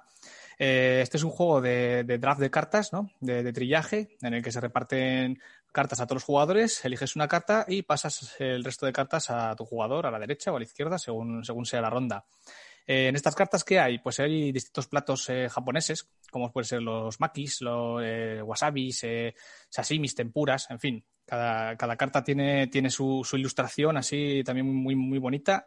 O sea que este juego realmente llama, mucho la atención en mesa entonces eh, te irás quedando con cartas y irás pasando las demás en función de lo que puntúen esas cartas y, cada carta tendrá su manera de puntuar. Por ejemplo, pues las tempuras por cada dos cartas que, tengas son cinco puntos, con lo cual una sola no te vale nada. Así que si te quedas una tempura, pues tiene que ser pensando que te va a llegar otra. Eh, y así pues con, todas las cartas, cada una tiene su, regla y su manera de puntuar. Así que ya ves, es juego sencillísimo. Elijo una carta y paso el resto. Eh, está un poco lo que decía antes Jonathan, ¿no? El, no sé, la cosa esa de qué me quedo, qué paso, me, va a llegar, eh, he pasado una que ahora me vendría de puta madre y la, he dejado ir. Eh, así que, bueno, está, es un juego muy entretenido. La versión esta party, lo creo que lo que añade es el, un tablito central en el que se pone el, menú, que son las cartas que, va a haber y, cómo se van a puntuar. Y, y, por lo demás, pues eso, la gente sigue jugando eh, hasta que se acaben, hasta que te, se acaben todas las cartas. Bueno, creo que la última me parece que se descartaba. Ahora no estoy seguro. Lo jugué hace, hace ya un tiempo. Pero bueno, en cualquier caso, tú acabarás con tu, con, tu zona de juego con un, determinado número de cartas y, puntuarás. Así que bueno, pues eso, juego sencillo, bonito, eh, con dibujos muy monos, eh, así que como, como dice Jonathan, a que no le guste esto, que está muerto por dentro. No, y siempre funciona de maravilla. Eh, funciona, eh, funciona. precisamente con gente que no ha jugado o que no esté muy metida en el mundillo. Por la estética esta kawaii que tiene, ya. Claro, llama, llama. A, mí me funciona muy bien con, Siempre que voy a una casa y nos reunimos y hay niños. Claro. Eh, me funciona de maravilla con ellos. y es otra forma de evangelizar también a, los peques y, meterlos en el. Los peques tiran de los padres. Sí, sí, sí. claro, claro. De, verdad le dejas el juego a, un montón de niños con las manos sucias y eso, Juan? Sí pero maravilla. supervisando absolutamente todo. Hombre, un sushi go. Eh, sí, bueno. Que se lo coman si quieren. Yo lo tengo. De hecho, lo bueno, si, si nos están escuchando en iBox, eh, la caja del Sushi Go la tengo ya más trallada, que las cartas están ya más sobadas también, pero bueno, no sé si lo veis, pero, pero está la caja ya que, que, da pena, penica. Pero siempre lo tengo, ese es el que siempre me llevo eh, a cualquier sitio. Yo el Sushi Go lo tengo demasiado quemado, ya mm, no me apetece, pero con mi grupo de amigos de Almuñeca, con mi sobrina, con mi madre, o sea, a todos les encanta, porque mm. pues eh, tiene, tiene ritmo, va ligero, oh, me llegan cartas, me quedo, me llegan, me quedo. Eh, y gusta. Y a mí, el, hombre, si me tengo que quedar con alguno, evidentemente me quedo con el Sushi Go Party, que tiene más menús, que te, hace sugerencias de cómo diseñar tu propio menú para aportar variabilidad, aportar pero la estética es, muy llamativa, ¿no? Para, preciosa. Lo es, lo es. Bueno, pues continúo yo, ¿os parece? Venga, dale, dale tú. Venga. Voy con Abluxen. Es un juego también de una barajita pequeña. Eh, es un juego de 2014, eh, diseñado por estos, estos, estos, señores que son gentlemen de, de, de Kramer y Kisling. Originalmente es de, la editorial Ravensburger, pero en español creo que sí, no. Fue maldito quien lo, eh, quien lo trajo. Es un juego muy sencillo, pero con mucha interacción y mucha mala leche. Ojo, ¿eh? El objetivo es crear eh, unos lotes de cartas del, mismo, del mismo número para jugarlas en nuestro turno y conseguir quedárnoslas. El objetivo aquí es quedarse con cartas, no deshacerse de cartas. Eh, e incluso si podemos, eh, pues robar otras que estén, que estén ya en la mesa y acumular cuantas más cartas, mejor. Cuando jugamos lotes de cartas en nuestro turno pueden pasar eh, cosas interesantes y divertidas para algunos y para otros no tanto. si, por ejemplo, si una jugadora previamente ha puesto la misma cantidad de cartas, pero de un número inferior, imagínate que hay cuatro cinco y tú quieres, tú tienes también eh, cuatro cartas, pero del número 6, eh, podemos quedarnos con sus cartas. Porque es la misma cantidad, pero de un número inferior. Entonces, el juego dice que la- las abducimos, ablux. Em, pero eh, si, si, mm, si no podemos llevarnos las cartas que ya están en la mesa, porque no tenemos un lote del mismo, del mismo tamaño eh, y de un número superior, pues puede que entonces seamos nosotros las, las víctimas del futuro de otros jugadores y ahí es donde empiezan, empiezan los dramas. Evidentemente, eh, cuanto mayor sea el, el lote, cuando tengas un lote más grande, eh, para jugar más difícil va a ser que, que pueda ser superado por, por otro jugador, que pueda ser, eh, te puedan robar tus cartas. Entonces, te las, te las podrás quedar, ¿no? Y tendremos más posibilidades de, conseguir más puntos, porque eh, cada carta que tengamos en nuestra zona, cuando terminemos, todas esas que hemos ido ganando, cada carta vale un, vale un punto, independientemente del valor y de lo que sea, ¿no? Entonces, la, la idea es jugar lotes grandes para que nadie te los pueda superar y poder quedártelos. Y a ser posible, en, en el proceso, robar otros, ¿no? Eh, lo mejor del juego, eh, hay mucho, hay mucho lloriqueo. Hay mucho llanto. Eh, eso hace un juego eh, muy divertido. No, no me quites, ¿cómo me va a quitar esa? Ay, Dios mío. Eh, pero también, también es un juego muy táctico y que tiene su chicha. Tienes que hacer cálculos y, en fin, no, no, no es tan baladí. La- las decisiones que hay que tomar son, eh, son más, más sesudas y bien pensadas de, lo que puede parecer. Eh, lo más interesante también del juego es que la, la edición de Maldito incluye eh, un duel, una, una versión eh, solo para dos jugadores que también funciona de maravilla. Es un juego que si os gusta el puteo, dar, recibir, robar, esta, esta interacción, eh, es un juego muy simpático. Bueno, sin, sin haberlo comentado, hemos saltado de, de- de los juegos, eh, de los fillers con, con una temática más de orientación espacial, 3D, 2D, a, a- juegos más, más de, de- de cartas, ¿no? Sí. Eh, y, y en esa línea yo, yo quiero, quiero aportar el, el Point Salad, la ensalada de puntos. Eh, está un juego de, de 2019 de, Molly Johnson, de, Robert Melvin y de Sean Stankiewicz, eh, que a España ha traído de Beer y que, como digo, pues es un juego de cartas eh, de 2 a 6 jugadores en el que tenemos que hacer set collection. Las cartas todas tienen dos caras. Por una cara tenemos los diferentes vegetales eh, con el que vamos a preparar esas ensaladas y por la otra cara tenemos la, eh, la cara de mm, como de objetivo, de puntos. Es decir, eh, cada tomate te da dos puntos que tengas al final de la partida. Cada set de lechuga, tomate y pepino te da ocho puntos. ¿Cómo que Eh, pepino? Que no hay pepino. pepino, he dicho pepino. Bueno, pues eh, ah, eh, no, es, es pimiento. Pimiento. Bueno, que quedaría muy bien en la ensalada, pero... Quedaría bien, claro. quedaría bien. Eh, ¿Y eh, cómo sería el juego? ¿Cómo sería el fluir del juego? Pues el juego tiene eh, una especie de pool general de donde vamos a ir pudiendo, puede- de donde vamos a ir poder eh, coger las cartas de vegetales, eh, que si no me equivoco son seis las que hay disponibles. Eh, y en tu turno puedes bien coger una carta de puntos o coger dos vegetales. Los vas poniendo en tu, en tu, en tu zona individual, vas haciendo tus, eh, tus grupitos de tomates, de lechugas y además las cartas de puntos que estás eh, obteniendo para intentar conseguir esos objetivos y además como acción extra, eh, una vez por turno puedes girar una de esas cartas de objetivo por el lado de vegetal para utilizarla como vegetal en vez de como objetivo. Además, esas cartas de objetivo es muy fácil saber lo que tiene detrás porque las esquinitas arriba te pone el vegetal que hay por detrás. Tú dices, "Joder, he cogido esta carta de objetivo que me pide cinco vegetales diferentes, no voy a llegar en la vida, nada. Eh, le giro y, me lo utilizo como vegetal, ya me cogeré otra carta de, objetivo que me, que me, ayude a obtener puntos. Cuando se acaban todas las cartas del mercado central, se acaba la partida y se contean en función de las cartas de objetivo que tengas, lo que cumplas. Un juego súper chulo, también muy, muy, muy... Eh, que entra muy por la vista, porque son colores muy vivos, eh, muy sencillito, eh, sin complicaciones y, muy divertido. Las veces que lo he jugado me lo he pasado muy bien. Y son también se, entiende muy rápido. sí, que son 15 minutos, 20 minutos también. Sí. Por ahí, sí. Por ahí andará la cosa. Depende de los jugadores, pero sí, sí, sí. Ensalada, Ensalada de puntos, point salad. Bueno, y la, la, edición aquí en Estados Unidos eh, la trajo AEG eh, en, una, en una cajita no tan chiquita, es medianita.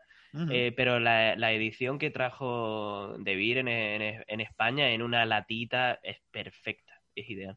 No, es que no pide más. es, es, una baraja. Estamos hablando, la mayoría de los juegos de los que estamos hablando son una barajita de cartas. Sí. Bueno, pues yo voy a continuar con otro juego también pequeñito que cabe en una caja, es una baraja. Estoy hablando de Llama, eh, un juego de 2019 de Rainer Nietzsche. bueno, por cierto, aquí en Estados Unidos se llama Llama, eh, que bueno, que es lo suyo, porque la portada y la mascota del juego es una llama. En España lo han puesto como lama. Eh, bueno, se queda media. Manolo Lama, sí. Manolo Lama. Eh, no, bueno, es por una cuestión de un acrónimo eh, que al traducirlo pues le, han tenido que quitar una L, pero bueno, pierde todo el chiste. En hmm. fin, un juego de 2019, como decía, de Rainer Nietzsche al que le dieron. E, es un juego muy simplón, en realidad, ¿eh? no, no, no tiene mucho... Pero le dieron el Spiel des Jahres, el, eh, el juego que comentábamos antes. perdón, el premio que comentábamos antes, que va para, para, para un target familiar, ¿no? Eh, la editorial original es Amigo y en español lo trajo la, editorial chilena Fractal y en España Mercurio. El juego es un 1, pero bien hecho, como debería haber sido el 1 antes de convertirse en esa cosa. Eh, los jugadores tienen que ir eh, jugando cartas en orden ascendente para intentar deshacerse de ellas lo, antes posible. Esto va al contrario que a Bluxen. A Bluxen tú tenías que acumular cartas, el objetivo era quedarte con cuantas más cartas mejor. Aquí no. Aquí las cartas no son buenas. Entonces tienes que intentar eh, deshacerte de ellas, como digo, lo antes posible, porque si no te van a dar puntos que van a eh, van a ser negativos, es decir, el primero que llegue a 40 puntos pierde y se cierra la partida, por tanto, tienes que evitar conseguir cuantos menos puntos, mejor. Los puntos son el mal en este juego.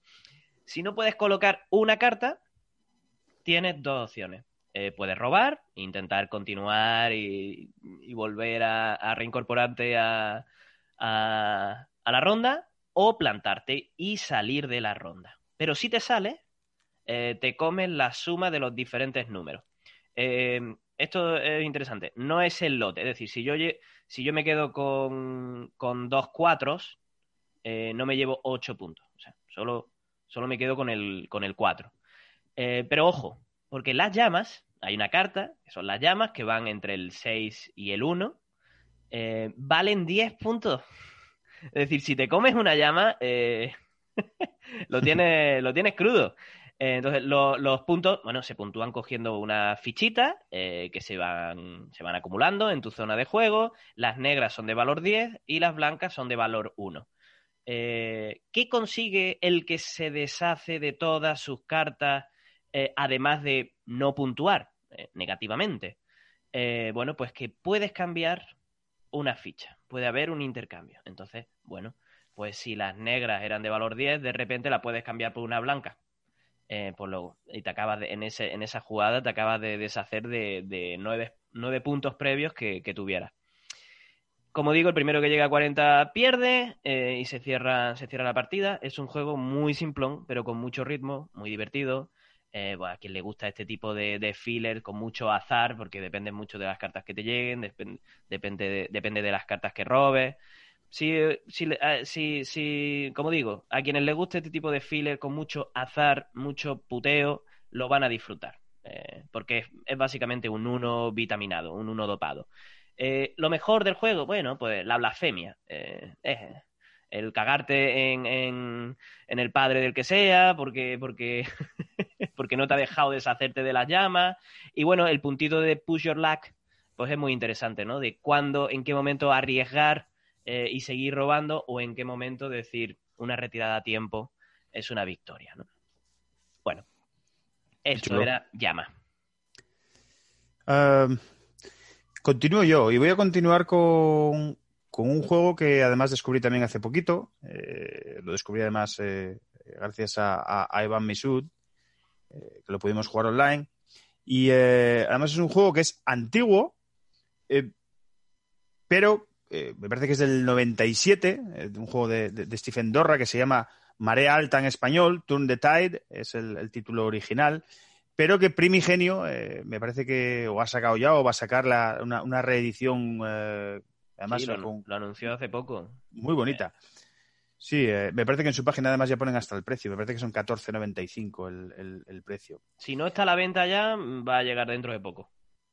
Pues, eh, ¿de qué va este Marea Alta? Bueno, pues Marea Alta es un juego de cartas eh, de 3 a 5 jugadores en el que eh, vamos a jugar tantas rondas como jugadores haya un juego. Básicamente porque, como vamos a empezar todos los jugadores con 12 cartas, vamos a ir jugando todos con las manos de todos. Es decir, vamos a jugar una mano, y cuando juguemos esa mano, pues vamos a pasar la mano que tenemos al otro jugador, a ver cómo se las apaña él con esa mano que tenía yo, ¿no? Y así, pues, eh, digamos, tantas rondas como jugadores, porque así todos los jugadores pueden jugar con, todas las manos de todo el mundo. Eh, esas cartas que vamos a repartir al principio del juego, que son 12 cartas, son cartas numeradas del 1 al 60, ¿vale? Y eh, que además van a llevar, dependiendo del valor de la carta, eh, van a llevar un salvavidas o medio salvavidas. De manera que tú en las 12 cartas, cuando las tienes en la mano, tienes que contar cuántos salvavidas enteros tienes eh, y son eh, los tokens de salvavidas que vas a tener para esa ronda. básicamente, cuantos más salvavidas tienes, indican que tu mano es una mierda. si tienes 5 o 6 salvavidas, quiere decir que las vas a pasar canutas, por eso te da más oportunidades, porque precisamente cuando estemos jugando, de lo que se trata es de no hundirnos, de no ir perdiendo salvavidas. Cada vez que nos hundamos, eh, vamos a ir perdiendo en salvavidas. Cuando ya no tengamos salvavidas, eh, ya quedamos fuera de la ronda y puntuaremos negativo al final de esa ronda. Eh, ¿Realmente qué vamos a ir haciendo con esas cartas que tenemos en mano? Bueno, pues vamos a ir pujando por otras cartas que va a haber en el medio de la mesa, que es otro deck diferente, es un deck de, de 24 cartas, son dos sets que van del 1 al 12 y que son las cartas de marea. De manera que en el centro de la mesa siempre va a haber dos a subasta y nosotros vamos a pujar por ellas en secreto. Cuando todo el mundo tenga la puja eh, boca abajo, le damos la vuelta. ¿Y qué pasa? Que la carta más alta elige la marea más baja eh, para, para, tener, porque eh, el segundo que tenga la carta más alta se lleva la marea más alta. El objetivo de este juego no es otro que evitar tener la carta de marea más alta. Entonces, o vamos a fuego a por ella, es que o eh, como quedemos segundo y alguien pongo, yo pongo, voy a por ella, hay, una, carta de marea de nivel 1. Esa tengo que cogerla. Es que me tienes en la partida ya, Gonzalo. Yo estoy ahí. me lo pasé pipa. Me pareció un juego tan sencillo y a la vez tan divertido y además porque te, te, presiona, ¿no? Te, te, desafía y dices, joder, me toca ahora esta mano que tengo seis, seis eh, salvavidas, que por cierto estoy diciendo tokens. En el juego original son, son los setillas tokens de salvavidas, pero me parece que Primigenio eh, lo saca en carta también, los, los salvavidas. Son cartas que cuando lo pierdes le das la vuelta. Eh, ahí empieza lo drama. Muy simpático. Y siempre, siempre, siempre, es decir, tú siempre, si no tienes ninguna carta de marea, vas librando. Pero en el momento que coges una carta de marea, esa se va a quedar ahí hasta que no la tapes con otra. De manera que si por lo que sea tú te has cogido la de 12 y de repente en la siguiente subasta sale el 6 y el 7 de marea, da igual quién se las lleve porque el que va a perder un salvavidas va a seguir siendo el del 12. Entonces es, complicado que cuando te viene una carta de marea muy alta, te tienes que intentar deshacer de ella. Ese que tiene el 12 tiene que luchar por coger una de, esas dos, ese 6 o ese 7, ¿no? Eh, a poder ser el 6, porque luego entonces con ese 6 él va a tapar el 12 y ya el 12 no es la carta de marea más alta y así pues va a ser otra carta la que, la que pierda el salvavidas. Una vez acabamos las cartas que tenemos en la mano, las 12, las juntamos, cogemos, se las pasamos al de la izquierda y los toquencillos de salvavidas se los pasamos al de la izquierda. Y le decimos, hala, arréglate tú con mi mano ahora a ver cuánto, cuánto, cómo te las apañas. Y eh, siempre vas a hacer al final de cada ronda tantos puntos como eh, salvavidas te hayan quedado eh, sin usar. Salvavidas, digamos, que te han quedado útiles. Y si además, el, bueno, si además, el que tenga la carta al final de la ronda con la marea más baja, ese se lleva un punto extra. Y si por lo que sea te has quedado fuera de la ronda porque has perdido, te has hundido, has perdido todos los salvavidas, haces un punto negativo. Al final de las tres, cuatro o cinco rondas que se jueguen, dependiendo de los jugadores, sumas todos los puntos y, está muy chulo. Está muy, muy, muy, muy divertido. Ya lo dijimos en, en, en, otros programas, es muy difícil hacer un buen filler. Ah, hay, hay, mucha paja, hay mucho, hay mucho filler que, que podría que es perfectamente prescindible, pero encontrar un juego con estos detallitos, con este picorcito, la toma de decisiones, esta tensión y que, y que dure. ¿Cuánto dura? Es que eh, bueno, si juegas a 5 dura media horita, 35 minutos te dura, pero si juegas a 3, eh, lo mismo. Bueno, y, volvemos a lo de la duración. ¿Cuánto...? Bueno. vale, imagínate que echas media hora. Eh, esa media hora, ¿cuánto te Es que se pasa volando. Se pasa volando y te la pasas pipa. Y luego sí que aquí voy a decir un... bueno, una especie de off-topic. Digo off-topic porque, porque, fijaros, este juego en la BGG tiene una puntuación de 6,8. Es decir, pasaría totalmente desapercibido si alguien va a la BGG. Voy a meterme en la sección de fillers por puntuación que tenga en la BGG. A mí me ha parecido un juego mm, para el nicho al que va y para, lo, para donde quiere llegar y, lo que quiere, digamos, eh, conseguir como filler, me parece de lo mejorcito que he jugado y que para nada... hay, una tendencia a puntuar los, los, fillers con, con, notas más, con notas más bajitas. Y bueno, es así, porque no se valoran, pero vamos, los que son buenos son, son tan buenos como solo que hay que entender, bueno, para qué circunstancias, en qué momento, en qué contexto se juega. Lo que pasa es que sí que es difícil de conseguir, por lo menos las versiones estas eh, antiguas. de hecho, lo primero que hice después de acabar de jugar es meterme en el, en el mercado de la BGG y mm, mm, no lo encuentro, no lo encuentro por ningún lado. Y, pues probablemente tendré que esperar, si alguna vez puedo ir a España, pues a cogerme esta, esta versión de Primigenio. Ah, pues justamente por eso hay que agradecerles, ¿no? Que, sí, sí, sí, que reediten estos juegos que se quedan descatalogados y, que le vuelvan a dar una nueva vida. Sí, además con unas eh, ilustraciones que a mí me han gustado mucho, porque además es muy simpático, porque si tú pones las cartas de marea, eh, que van, como digo, del 1 al 12. Uno es la marea más baja, la que te salva, el 12 es la más alta.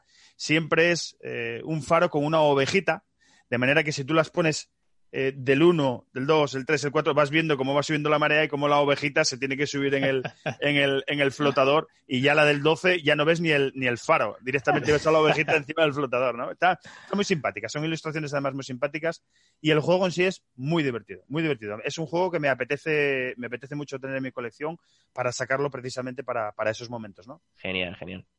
Jorge, cuéntanos algo. Venga, yo voy a, hablar de, voy a hablar de dos, dos juegos que, son del mismo autor. Creo que, creo que uno los reimplementa al otro, más me, parece. Eh, y son editados los dos por Ravensburger, que son eh, Strike y eh, e, mm, Impact, Battle of Elements, o la batalla de los elementos, que se llamó en España, editado por Maldito Games. este juego es de Dieter Nabel, ¿de acuerdo? Como digo, es el mismo juego, ¿vale? Así que no, no voy a decir si es uno u otro, porque básicamente es lo mismo. Em, este juego, pues es un tiradados, ya está. Eh, no tiene más explicación. Vosotros sabéis lo mucho que yo amo tirar dados, pues este juego para mí es, vamos, una maravilla. Tenemos un montón de dados y tenemos eh, la caja, ¿no? El, tablero, que es como una bandeja donde los tiras. Eh, cada jugador empieza con unos dados y en tu turno tú tienes que tirar un dado a la, a, la, a la caja, en la que ya habrá uno inicial, con un valor. Entonces, este juego va así si, el valor se repite, o sea, si tú tiras dados en cualquier momento y, hay dos valores repetidos o tres, si hay, si hay eh, ¿cómo te diría? Una, pareja o un trío, si el valor se repite, esos dados te los llevas y pasas. Y el siguiente jugador, pues tirará otro dado. ¿Qué pasa? Si no se repite, si tú tiras un dado y no, hay coincidencia, puedes eh, seguir tirando dados o puedes decir, bueno, ese dado ya lo he perdido, yo paso y que tire otro. Y el siguiente lo mismo, tirará dados, con lo cual se irá creando ahí un, pool de dados eh, en, el, en el que todos los que sean iguales se los llevarán los jugadores todos los que sean valores nulos, porque todos los dados tienen un lado nulo, se retirarán del, juego directamente y así todo el mundo irá perdiendo dados poco a poco. Eh, ¿Quién gana? Pues el, último que el, que se quede con dados, porque llega un momento en que tú pierdes, te quedas sin dados y sales de la partida. Esa sería una, pequeña pega, ¿no? Como decía Jonathan antes, pues eh, en el momento en que tú te quedas sin dados, te sales de la partida. Pero las mm. partidas son súper rápidas, son muy, muy, muy rápidas. Y, y bueno, ahí sí que hay un drama. O sea, ahí hay un drama de que tiras dados y te sale mal, dices, venga, voy a tirar otro, venga, voy a tirar otro, y de repente tienes ahí un montón de dados y no te cuadra ninguno y dices, bueno, ya pasó, pero me quedo ya casi sin nada. Hay remontadas apoteósicas, eh, hay tiradas malditas. También, si consigues eh, que todos los dados te los lleves y dejas vacía la bandeja, el siguiente jugador tiene que tirar todos los suyos, que también es un drama, porque los tiras todos de, una vez y bueno, te recuperarás algunos, pero seguramente pierdas varios. Eh, como digo, partidas súper rápidas eh, pica un montón, porque este juego pica, te picas con los demás, te picas contra ti mismo cada vez que tiras, fallas y no sabes si seguir tirando y seguir fallando o darle la vuelta, ¿sabes?, a ser mal resultado y, llevártelo todo. Es, la verdad que es una, maravilla de juego. Eh, también, también decir que los dados, cuando tú los tiras, puedes golpear los que ya hay y cambiarles el valor. Una petanca de dados, magnífico. Eso es, tiene un pequeño. o sea, la, habilidad ahí juega un poquito, ¿no? Ese punto de habilidad. he visto gente tirar un dado que rebote cuatro veces, cambie de dos que ya había. Bueno, y claro, los gritos son increíbles. ¡Ah! Todos allá, venga, cada vez que sale algo bueno y cada vez que sale algo malo, pues sollozos por todos los lados. Como digo, eh, Strike, que, creo que no está editado en España, y Impact, que ese sí que está editado eh, probarlo, vosotros dos. Que, sí, no, ya seguro que. Fíjate que a mí no me gusta mucho y este me encanta. Mira, cuando hablábamos antes, preguntábamos qué elementos tiene que tener un juego eh, para, que sea una buena puerta de entrada. Yo creo que. Y hablábamos de, algunos componentes, ¿no? Los dados. Los dados son. Es que, los dados son maravillosos. Porque llevan. llevan eh, en el timeline se puede aprender de cuándo se inventaron los dados. Eh, llevan en nuestras vidas, llevan en, en la cultura mundial tantos años, eh, que es que son parte indisociable de, de, la historia de los juegos de mesa. Así que, a todo el mundo le gusta agarrar ahí unos dados. Bueno, y no, hay gente que no le gusta el azar para nada. Sí, sí, pero yo estoy hablando de la parte, es verdad que, que la parte negativa de los dados es el azar. Eh, pero ya hablo de, la parte áptica, de, agarrar unos dados, tocarlos, esa parte de, coger cosas, de tocar. Tenerlos en la manito ahí, ¿sabes? Mientras esperas que te llegue tu turno. Claro. Eso está maravilloso. Eh, bueno, se me olvidó decir que, Strike es un juego con los dados de numerados normales y corrientes, ¿no? Del 1 al 6, o bueno, en este caso el 1 es una X, que es el dado, o sea, el valor nulo. Y en el Impact, eh, en vez de números, hay elementos: pues fuego, agua, tierra y tal y cual. Y el juego añade una modalidad que puedes eh, definir un dado al, inicio de la ronda y depende que, pues si es fuego, agua o lo que sea, te va a tener una pequeña regla que cambiará un poquito la partida, pero bueno, tampoco, tampoco demasiado. Como digo, probarlo que, que os gustará. Genial, muchas gracias por la recomendación. Lo probaremos, lo probaremos. Venga, yo voy muy rápidamente con, con, otro filler de cajita pequeña que es solo una baraja y que tampoco es muy reciente. Es un juego de 1994. Eh, estoy hablando de Toma 6 eh, de Kramer. E, esta vez no es como a Bluxen, ¿no? Mira que intentan hacer juegos juntos, pero esta vez se separaron. Pero bueno, da igual si están juntos o separados. Estos, estos señores hacen eh, juegos muy pulidos y que funcionan muy bien. la editorial original es Amigo y, también lo, en español está por Mercurio y por Fractal. en este juego tenemos cartas que van del 1 al 104.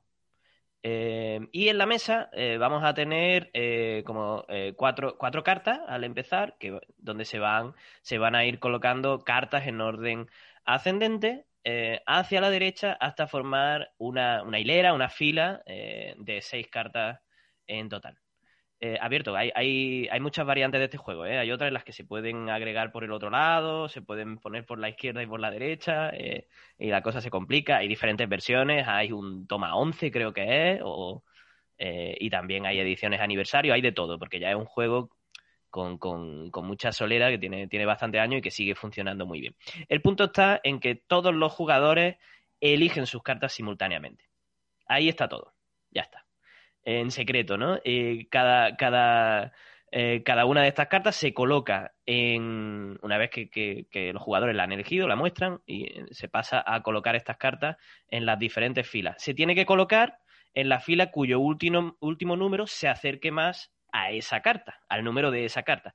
¿Qué pasa? Que si juegas a 5, bueno, creo que eh, se podía jugar a 5 o 6, ahí no recuerdo el número de jugadores, pero en fin, que cuando hay muchas cartas en juego, pueden que tus cálculos iniciales pues no se acerquen ni lo más mínimo a lo que pasa en realidad y si resulta que tu carta acaba en el sexto lugar de esa fila, te comes todo lo que había y colocas esa carta en, en, en, el sitio inicial para volver a crear una nueva fila eh, ahí. Eh, aquí también el, la, la, chichilla del, del, del, juego está en que hay cartas con mucha mala leche, con mucha mala idea, eh, con, con, con, unas cabezas de buey, que es el, el, el logo, el símbolo de, del juego, que son puntos eh, que te van a penalizar, porque funciona un poco en este sentido igual que en el, que en el llama. Los puntos son malos. Eh, bueno, pues al final se recuenta y pues quien tenga más cabezas de buey, pues, pues se, ha quedado, se ha quedado el último. Eh, lo mejor del juego, bueno, pues sin duda el puteo y todo el proceso de, de, cálculo de probabilidades, ¿no? Tú empiezas a ver, a ver cuántos jugadores somos, cuántas cartas se van a poner en esta, eh, cuántas cuántas filas hay, dónde va a poder acabar mi carta. Empieza ahí a hacer cálculos y, y es súper entretenido. Y como digo, hay muchas variantes, hay muchas ediciones, un juego, un filler que no falla. Bueno, pues después de este toma 6 que nos ha traído Jona, yo creo que voy a pasar a hablar de, de un juego amoroso, de un juego eh, guapérrimo allá donde los haya, que es el Draftosaurus juego de 2019, diseñado por Antoine Bauzá, eh, Corentin Lebras, Ludovic Blanc y Theo Rivière, algo así. Buen intento, buen intento. Hay, oye, hay que reconocer, me cago en la madre, el esfuerzo hay que premiarlo. Eh, y, eh, que en España ha llegado con, con, Zacatrus. Eh, estamos hablando de un juego eh, de 2 a 5 jugadores, de 15 minutillos, eh, en, el que, en el que intentaremos construir el eh, parque de atracciones de, de, no parque de atracciones, parque de dinosaurios, eh, al más puro estilo parque jurásico, pues eh, más prolífico, ¿no? Cada uno vamos a tener nuestro tablero individual y ahí vamos a ir, eh, a ir colocando nuestros dinos. ¿Qué es lo chulo del juego? Y lo que más, eh, por lo menos a mí, me gusta de este juego. Precisamente que sea un juego de drafting, pero normalmente estamos acostumbrados a coger carta, tener unas cartas en la mano, cojo una carta, paso el resto de cartas. En este caso, vamos a coger de una bolsa seis dinosaurios, y cuando digo seis dinosaurios son seis eh, de dinosaurios, cada uno con diferente forma y con diferente color. Precioso. Es precioso. Y son esos los que vamos a escoger uno y vamos a pasar al resto. ¿Cómo se ponen en nuestro tablero individual? En el cual hay como bien diferenciadas la zona este de la zona oeste, la zona norte de la zona sur y eh, en cada una de los dos lados tenemos como tres áreas donde poder colocar los dinosaurios. Bueno, pues unas áreas vamos a, poder poner dinosaurios, es la jaula de los dinosaurios iguales. Ahí solo vamos, en el momento que pensemos con un tipo de dinosaurio, tenemos que seguir con esos dinosaurios. Otra será para dinosaurios diferentes. Y cada uno nos va a dar puntos, pues, de, de manera diferente, ¿no? eh, cuando en cada ronda el que es el jugador inicial va a lanzar un dado eh, y ese dado va a decir dónde concretamente vamos a tener que colocar, nos va a influenciar en el, en el, en el MIPEL que vamos a elegir, porque nos está diciendo dónde tenemos que colocar ese dinosaurio dentro de nuestro parque. Normalmente son, eh, son restricciones amplias, no te dice concretamente en esta zona concreta en, en, esta jaula concreta, sino que te dice, pues en la zona este o en la zona oeste, que bueno, dentro de lo que cabe te puede ayudar. Pero lo bueno que tiene es que el que es el jugador inicial, es decir, el que ha lanzado el dado, es el único que no se ve restringido por lo que dice el dado. Solo afecta al resto de jugadores en la mesa. Y así vamos vamos eh, pasando rondas hasta que acabamos los dados de los meeples que tenemos en la mano, los tenemos colocados y el juego consta de dos rondas. Al final vamos a tener 12 dinosaurios colocados en nuestro, en nuestro tablero individual, en nuestro parque. Contamos los puntos que nos dan, 15 minutos de partida. Eh, una sensación totalmente diferente en cuanto a drafting, porque coges, eh, coges dinosaurios, coges meeples y escoges de los meeples eh, y paso, me quedo con este y esto te los paso para ti. Bueno, aquí tenemos que hacer un mini disclaimer en los tiempos del, del, COVID, ¿no? Oye, lavarse bien la mano antes de jugar a esto. Hay gente que usa cubitos que no sean que no sean translúcidos eh, para que no se vean los colores, colocan sus MIPER en los, en los cubitos y se los pasan, ¿eh? para no tener que estar manoseando. Sí, y además. verdad que es que no es un draft de cartas, es que al final. No, no, sí, sí. Y a mí me han llegado, la mayoría de las veces me han llegado los dinosaurios demasiado calentitos. Es como, oye, por favor. no, y además, y además que tiene un. Si hay que ponerle, que para mí no es una pega, además yo es que ni me preocupo de eso, pero sí que es verdad que los dinosaurios, como son preciosos como tienen formas diferentes, a la hora de meter la mano en la bolsa, si jugáis con algún listillo, eh, puede decir, eh", evitar jugar con esa gente y, ya está. arreglado. Pero se notaría, ¿no? Que echa demasiado rato con la mano dentro de la bolsa, ¿no? Ya, se notaría, se notaría, pero... siempre, siempre hay algún espabilado, además. Como, tiene, como tienen formas diferentes, digamos que eh, si, si, si, estás de jugar mucho a ello, podrías diferenciar el, el dinosaurio que sacas. Como digo, Draftosaurus, 15 minutos de partida. Chulísimo, precioso, eh, mini tableros donde vamos colocando nuestros dinos, los meeples de diferentes colores y diferente forma de los dinosaurios. Si te mola Parque Jurásico, si te mola la temática, eh, tenéis que jugarlo eh, porque es, está muy, muy, muy chulo. a mí me funciona muy bien, con gente no jugona. Mm. Es muy atractivo. Tractosaurus. Perfecto. Bueno, yo voy a simplemente referir, no digo nada más, ¿eh? son los nombres para que podamos pasar y avanzar. Otro juego, un filler que yo recomendaría así con un poquito de puteo. Eh, hay un juego que se llama Fuji Flux de, Friedman eh, Freeze. Eh, a mi madre le encanta. Yo utilizo a mi madre también como el perfil de jugadora ocasional medio. Ella es. el Fuji Flux le encanta. Toma ahí, pum, puteo. El no gracias, no thanks también, también está muy bien y creo que se puede jugar hasta, bueno, bastantes jugadores. La mayoría de los que hemos dicho eh, tienen, tienen, tienen un rango bastante amplio de jugadores. Por último, no lo he recomendado, eh, otro juego de Rainer Nietzsche, mm, eh, High Society, no lo he recomendado porque no está en español, creo. La última edición es de Osprey Games con, con unas ilustraciones en rollo Belle Époque eh, fantásticas de eh, Medusa Dollmaker. Es, es, una diseñadora gráfica, una ilustradora fabulosa. Eh, tiene, si, si, a alguien le interesa, que miren su página web. Tiene unos diseños de tatuaje magníficos. también recomiendo otro juego que se llama Red 7, Red 7, que creo que en España lo sacó Trangis Games, que está muy bien también. Tiene, lo único que tiene un poquito, ahí lo tienes, que tiene un poquito de, lo malo que tiene eliminación de, jugadores. Eh, y nada, y ahí lo dejo. Y si os parece bien, pasamos a la siguiente sección. Subimos eh, un, poquito, un poquito de nivel, ¿no? Sí, vamos a subir, vamos a los abstractos. Eh, y, y, antes de empezar a enumerar los juegos y a explicarlo, a mí me gustaría también añadir por qué los juegos abstractos eh, pueden funcionar bien con personas no iniciadas o con jugadores ocasionales. Lo primero que hay que destacar es que hay una tradición larguísima de juegos, de juegos abstractos tradicionales y además el, quizá el, juego abstracto por excelencia, eh, el más conocido del mundo, ¿no? el ajedrez, eh, también ha, hecho, ¿no? ha creado que ha conseguido que, los juegos abstractos tengan eh, una consideración popular como juegos que estimulan el, pensamiento abstracto, valga la redundancia, pero también el cálculo de probabilidades, el, cálculo matemático. Eh, y eso, bueno, puede ser, para algunos puede ser una, barrera al principio, como yo no quiero calentarme la cabeza, eh, pero, pero también hace que, muchos le, le, den una consideración positiva, como, bueno, esto es un juego educativo que podría tener en familia, jugarlo con mi hijo. Bueno, eh, quizá lo más positivo de los juegos abstractos es que, suelen tener pocas reglas, eh, pocas excepciones, al menos los juegos abstractos más, más tradicionales o, que entran dentro de una definición clásica de, juego abstracto, pero tienen mucha profundidad.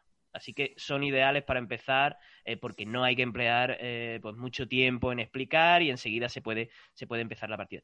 Partes negativas, además de que, el, de que el tema brilla por su ausencia bueno, pues que popularmente se considera eh, que son juegos muy feos, que son juegos muy austeros, ¿no? En, en, en la producción, eh, pero hay que, hay que, como vamos a ver en, en, en los ejemplos que vamos a, a, enumerar y explicar a continuación, hay que decir que esto ha cambiado mucho. ¿eh? En los un últimos años... topic. Sí. Un off topic rápido, hablando del ajedrez, que allí en, creo que ya lo sabéis, pero bueno, en San Luis está el, el, la pieza de ajedrez más grande del mundo. Sí. Así que si algún día echáis una fotillo para que la mandéis al grupo, para que vean qué pedazo de peón hay ahí. Sí, si no la encontramos por ahí, por, por, por, por Venga, ya, ya, que, ya, que, vamos a presumir compartir. de San Luis y hemos hablado de Draptosaurus, en Forest Park hay unos dinosaurios gigantes. Eh... al lado del Museo de Ciencias, sí, sí. Al lado del Museo de Ciencias, que están chulísimos ir, ir allí y echarse una fotilla. Bueno, como estaba diciendo, ha cambiado mucho el tema de, del, del, diseño y de la producción material de, en los últimos años en cuanto a juegos abstractos.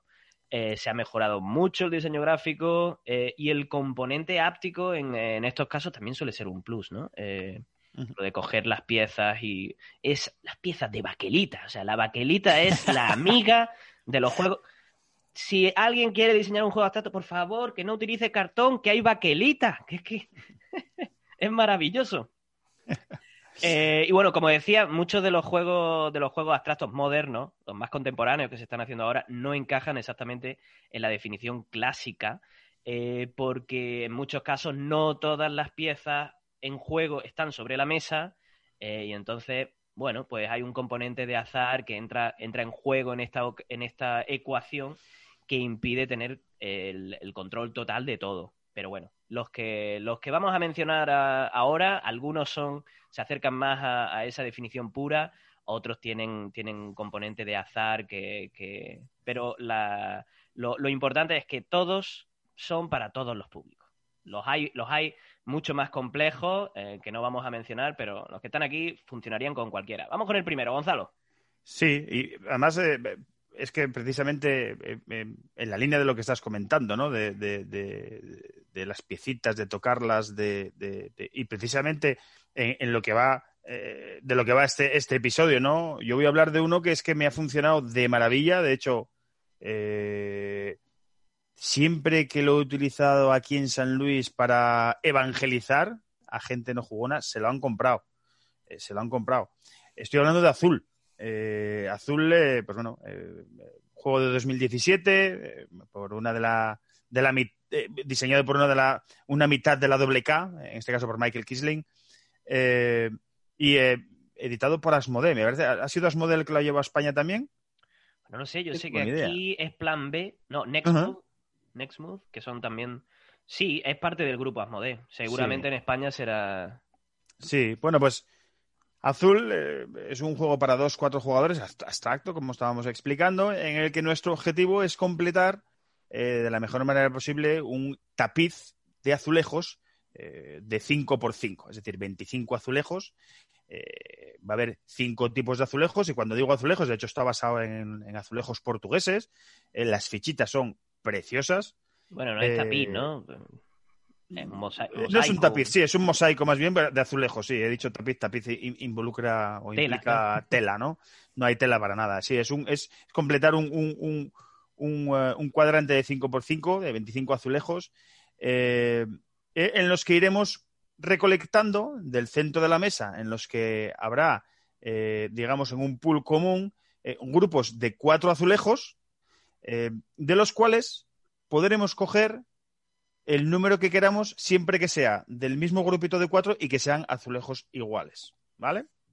Los podremos coger y los llevaremos a nuestro tablero individual, de manera que la primera, la, la fila de más arriba de nuestro tapiz eh, se completa con un azulejo, la segunda con dos azulejos iguales, la tercera con tres, la cuarta con cuatro y la quinta con cinco.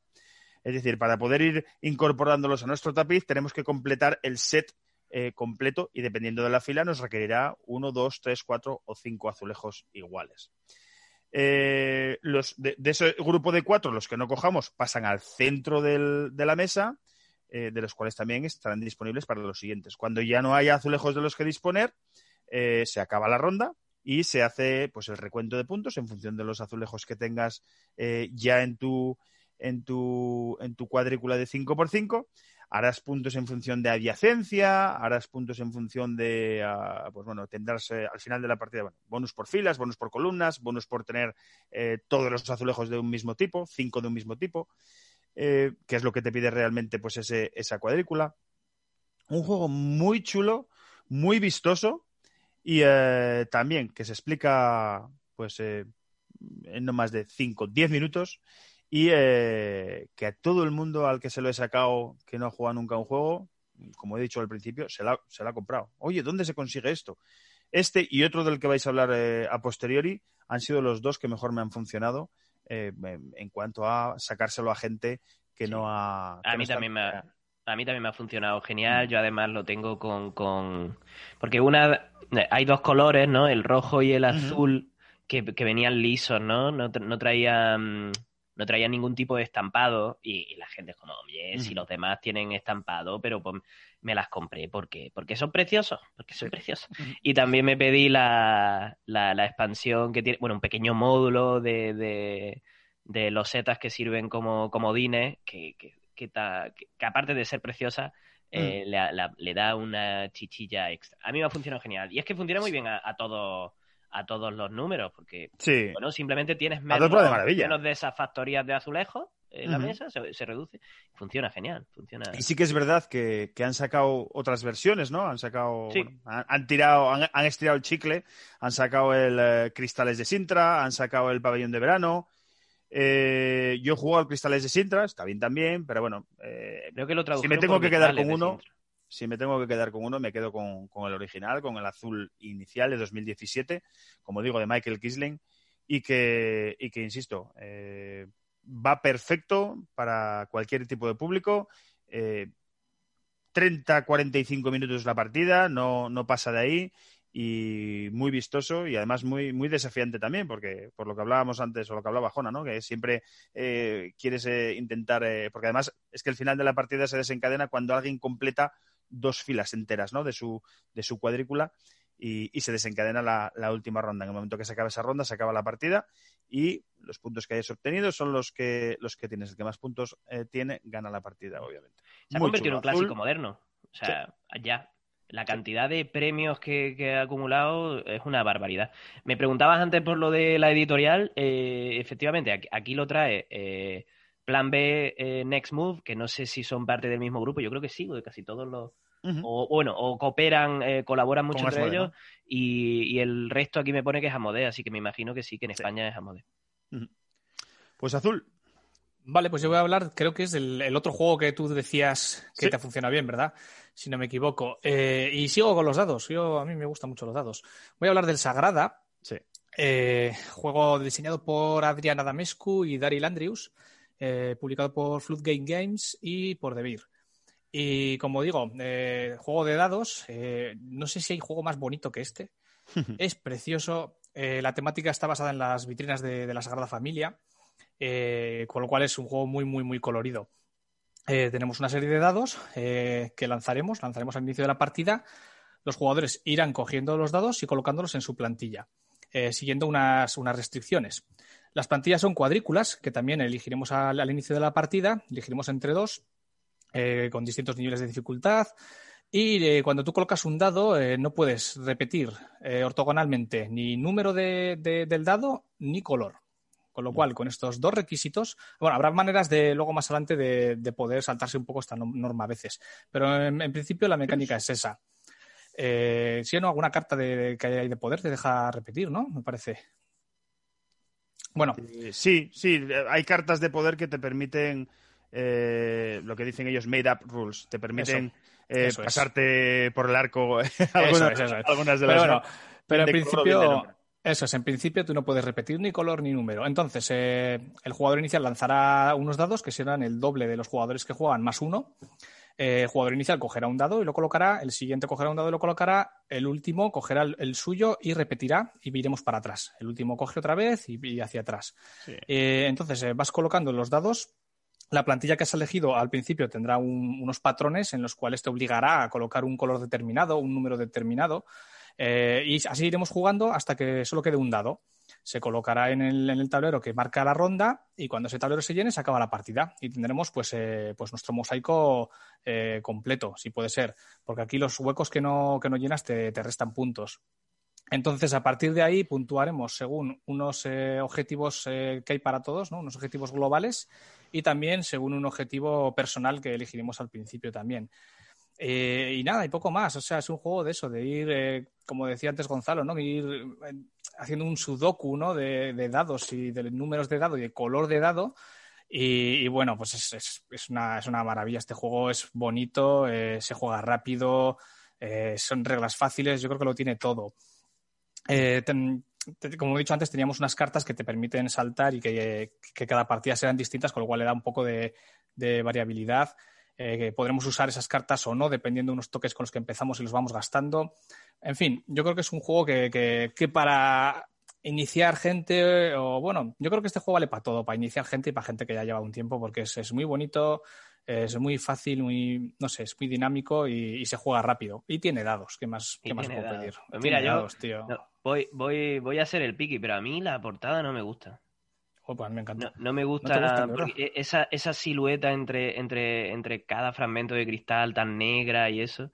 A mí nunca me ha, nunca me ha llamado, pero admito que el, o sea, eh, no estoy totalmente de acuerdo en que el, el, el, juego funciona muy bien y es muy interesante. Pero a mí azul me parece mucho más mucho más bonito. Pero bueno, esto de, sí, de los gustos mira, y la subjetividad. A mí, a mí me, me, pasa justamente, me pasa justamente al revés. Me gusta entre azul y sagrada, que son siempre los dos así un poco que, que van de la mano. Me, me, gusta mucho más sagrada.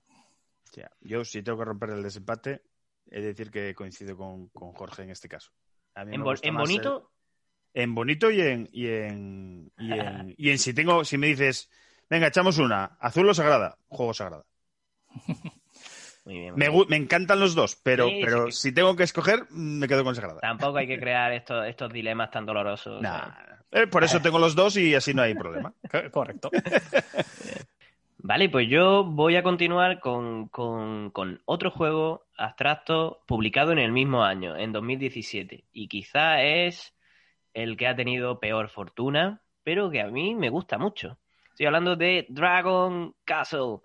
Es un juego diseñado por Gialmar Hack, eh, Luca Ricci y Lorenzo Silva eh, del estudio Horrible Guild, que le cambiaron el, cambiaron el nombre, que antes era Horrible Games y era como, oh, qué mala marca.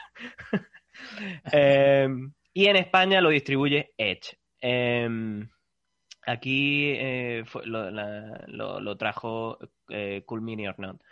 Y bueno, este juego está inspirado en, en un juego abstracto tradicional chino, es el, Mahjong, eh, por lo que eh, una de las acciones principales del juego consiste justamente en, coger un par de fichas. Seguro que, muchos de los que nos están escuchando tienen, lo tienen en la app o lo han jugado, tienen en el móvil el jueguecito que te viene, te viene incluido.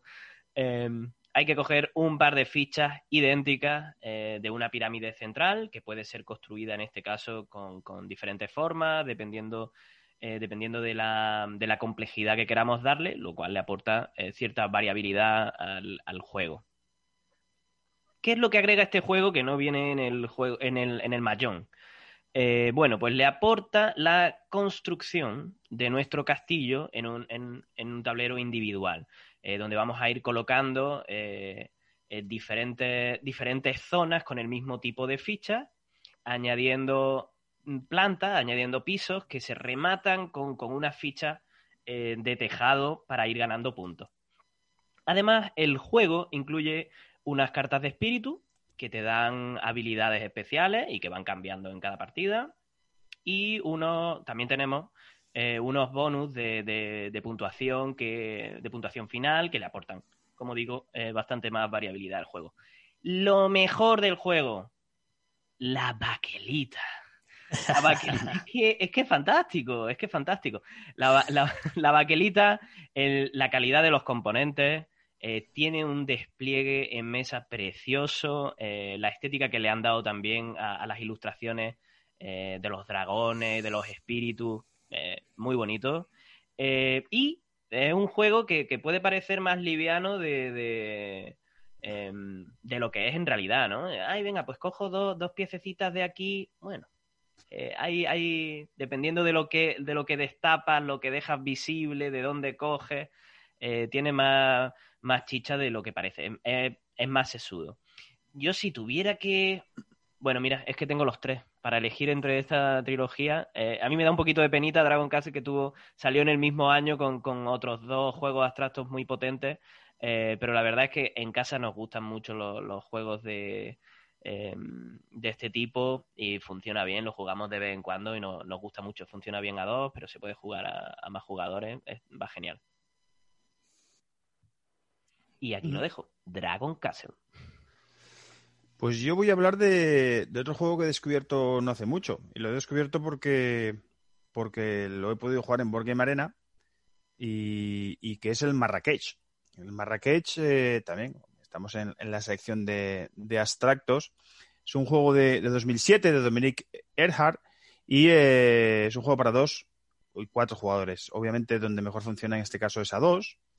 Y eh, en el juego eh, estamos eh, en un tablero en forma de, de cuadrícula eh, y en el centro del tablero va a haber un guarda. De manera que en nuestro turno lo único que vamos a decidir es ese guarda que ya está, digamos, a, mirando hacia, un, hacia una dirección, tenemos que decidir hacia dónde se mueve el guarda, ¿no? Y solo podemos decidir de si sigue de frente, si se mueve a la izquierda, eh, o si se mueve a la derecha. No podemos girarlo eh, 180 grados hacia atrás. Una vez decidimos la dirección del guarda, eh, lanzaremos un, dado que nos va a decir cuántos espacios se va a mover. Allá donde llegue el guarda, una vez que ya lo hemos movido, en la dirección que hemos elegido y con el número de espacios que el dado dice, eh, podremos colocar una de nuestras alfombritas, que hablando de cosas bonitas, estos son pequeñas alfombras de tamaño 1 por 2, es decir, va a tapar eh, dos cuadros con, eh, consecutivos eh, de la cuadrícula y la colocaremos adyacente, siempre de manera ortogonal, no puede ser de manera, de manera que esté adyacente, diagonal, diagonal tocando al guarda.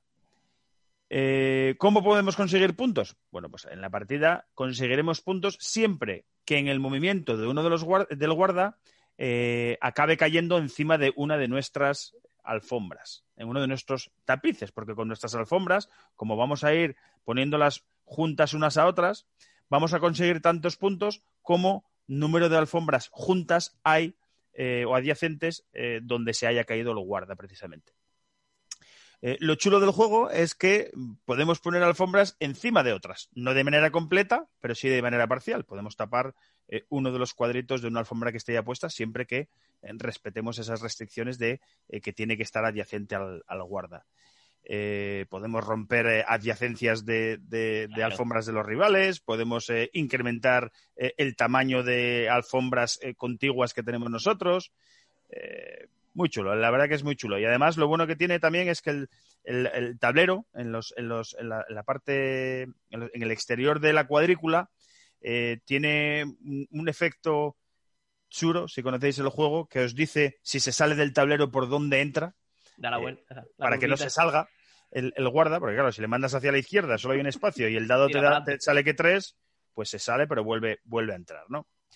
Eh, muy chulo, un juego además muy, eh, de, de, de muy, eh, muy agradable a, a tanto a la vista como al tacto, porque como digo, son alfombritas las que vamos a ir colocando encima del tablero y, eh, y que como digo, al final gana el que más eh, dinero consiga, que bueno, mm. dinero, puntos, que es lo que vamos a ir consiguiendo cada vez que el guarda eh, pues caiga encima de nuestras alfombras. Yo si me permite, Gonzalo, le voy a poner una pequeña pega. Ajá. Una pequeña pega, eh, perdón por... Dis, dis, disclaimer, disclaimer. No, yo lo tengo, me encanta. Eh, bueno, yo le, le, se lo debo también a la recomendación de Samu del dado único, yo no lo conocía. Eh, y haciendo su colección sobre los juegos eh, incluidos en esta, en esta serie, en este anime eh, que se llama, oh, tiene un nombre, Saikoro Club, no sé qué. bueno, él, él hizo, ha, se, ha, ha intentado conseguir todos los juegos que aparecen en esta serie y, y, lo recomendaron en su día y yo pues, me lo pillé. Digo, eh, mira, suena, suena como el típico juego que, que, me va a ir muy bien porque a dos en casa nos gusta. Y el problema de jugarlo a dos, al menos uh -huh. en la edición que yo tengo, que es una edición multilingüe, es que viene la misma cantidad de alfombras eh, para los cuatro colores. O sea que si juego a dos, en lugar de haber incluido dos colores con el doble de alfombra, eh, lo que te dicen es que uses Tienes dos que jugar con dos colores. Y eso, bueno, a ratos puede ser un poco, ay, me he confundido, ay, esto, ay, este era mío.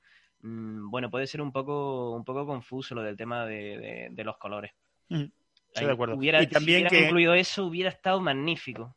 y que también, como puedes poner eh, alfombras una encima de la otra, como hay momentos en los que tienes como cinco alfombras encima de una de la otra y se vuelve eh, casi un, un- un- un- un- vamos, que está haciendo equilibrio ahí como la torre de Pisa. Sí, sí. Pero nos gusta mucho, ¿eh? es, muy, es muy buen juego. Está chulo, O sea, está chulo. Es sencillísimo, o sea, es que nada, tirar el dado, boom. a ver cuántas babuchas, pues para adelante.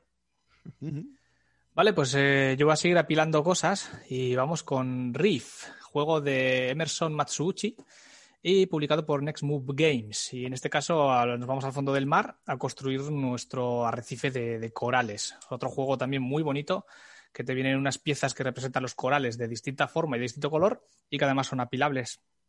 Entonces tendremos un, tablero, de- un tablero personal eh, cuadriculado en el que iremos eh, colocando los- esas piezas de arrecife y haciendo columnas y haciendo patrones eh, según unas, eh, una serie de cartas. ¿no? Tenemos unas cartas que nos permitirán tanto eh, robar o, o coger em, esos, esas piezas como puntuar siguiendo pues, un patrón distinto en cada carta. ¿no? Puedes puntuar pues por, por tener un- una, determinada altura en, la- en esas columnas de, de arrecife o por tener una expansión o por ambas. ¿Vale? El juego, eso sí, se ve desde arriba, siempre se mira el patrón desde arriba, con lo cual puedes ir tapando las piezas unas con otras de distintos colores en función de lo que necesites eh, construir, ¿no? Y bueno, esto es otro de estos juegos eh, eh, ápticos, ¿no? Eh, que tienes las piecitas que son, son muy bonitas, cada una tiene su, su forma, cada una tiene su color. Es súper satisfactorio ir haciendo tu puzzle de piezas, ir haciendo tus columnas, expandiéndote. Y, y también, sobre todo, pues tenemos el mercado de cartas, pues eso, cuando, cuando tienes para, para robarle la carta al de al lado y te la quitan y ya, o sea, se, se crean también ahí, hay buenos dramas. Así que, bueno, en fin, y el tema pues también es súper bonito, ¿no? El fondo del mar y, y lo colorido que pueden ser los, los corales. Eh, muy, muy bonito este juego, me, me encantó, me encantó. Y nada, os dejo con el disclaimer de Jonathan Mm. ah, sobre el riff. Sobre el riff no tengo nada que... No me digas eso, hombre, si a ti te encanta. A mí me encanta, Ah, eso no es un disclaimer, a mí me encanta. Ah, bueno, bueno. A mí me encanta, yo tengo la... la el, este... No es una mini expansión, bueno, es como... un- ay, no me sale el nombre, modulito, el del King Coral, el, el, Mm. el de los peces payasos que, Sí. que hace que te multipliquen eh, la- el- el- lo- los puntos de- del, del patrón que cumples en un sitio en el que esté presente el pececito, El que, pececito. que le da todavía una chichita extra muy, muy graciosa. Pues Ahí eso ha sido riff, maravilloso también. Pues venga, paso yo con, con el último de la sección. Es un juego que ha llegado a casa con una fuerza. eh, y lo siento, Jorge, yo sé que a ti no te gustan los juegos de gatetes. No, no sé por qué dices eso. Bueno, podría haber sido de, de perrillos, pero mira, pues Cálico. Estoy hablando de Cálico, un juego que acaba de salir, ha salido recientemente, eh, diseñado por Kevin Rush, eh, de estudio es Flat Out Games. Aquí a Estados Unidos lo ha traído AEG, Alderac, y en España lo va a sacar maldito muy pronto, si es que no está ya cuando salga este, este capítulo es uno de los hits del momento, o sea, to- todo el mundo lo está jugando, está llegando, ha llegado hace poco a, a los mecenas también, eh, porque es bueno, bonito, barato y con gatetes. Es el combo perfecto eh, para, para llamar la atención de cualquiera que no, eh, que no, que no esté, que no esté muy dentro del mundillo. O sea, si pasa por una tienda de juegos y ve la portada con, con, con ese gatito acurrucado en una mantita, pues este juego cae. En Cálico tenemos que tejer una colcha bien bonita eh, para que los diferentes gatetes que están por ahí alrededor eh, se acerquen a cobijarse en ella. ¿no?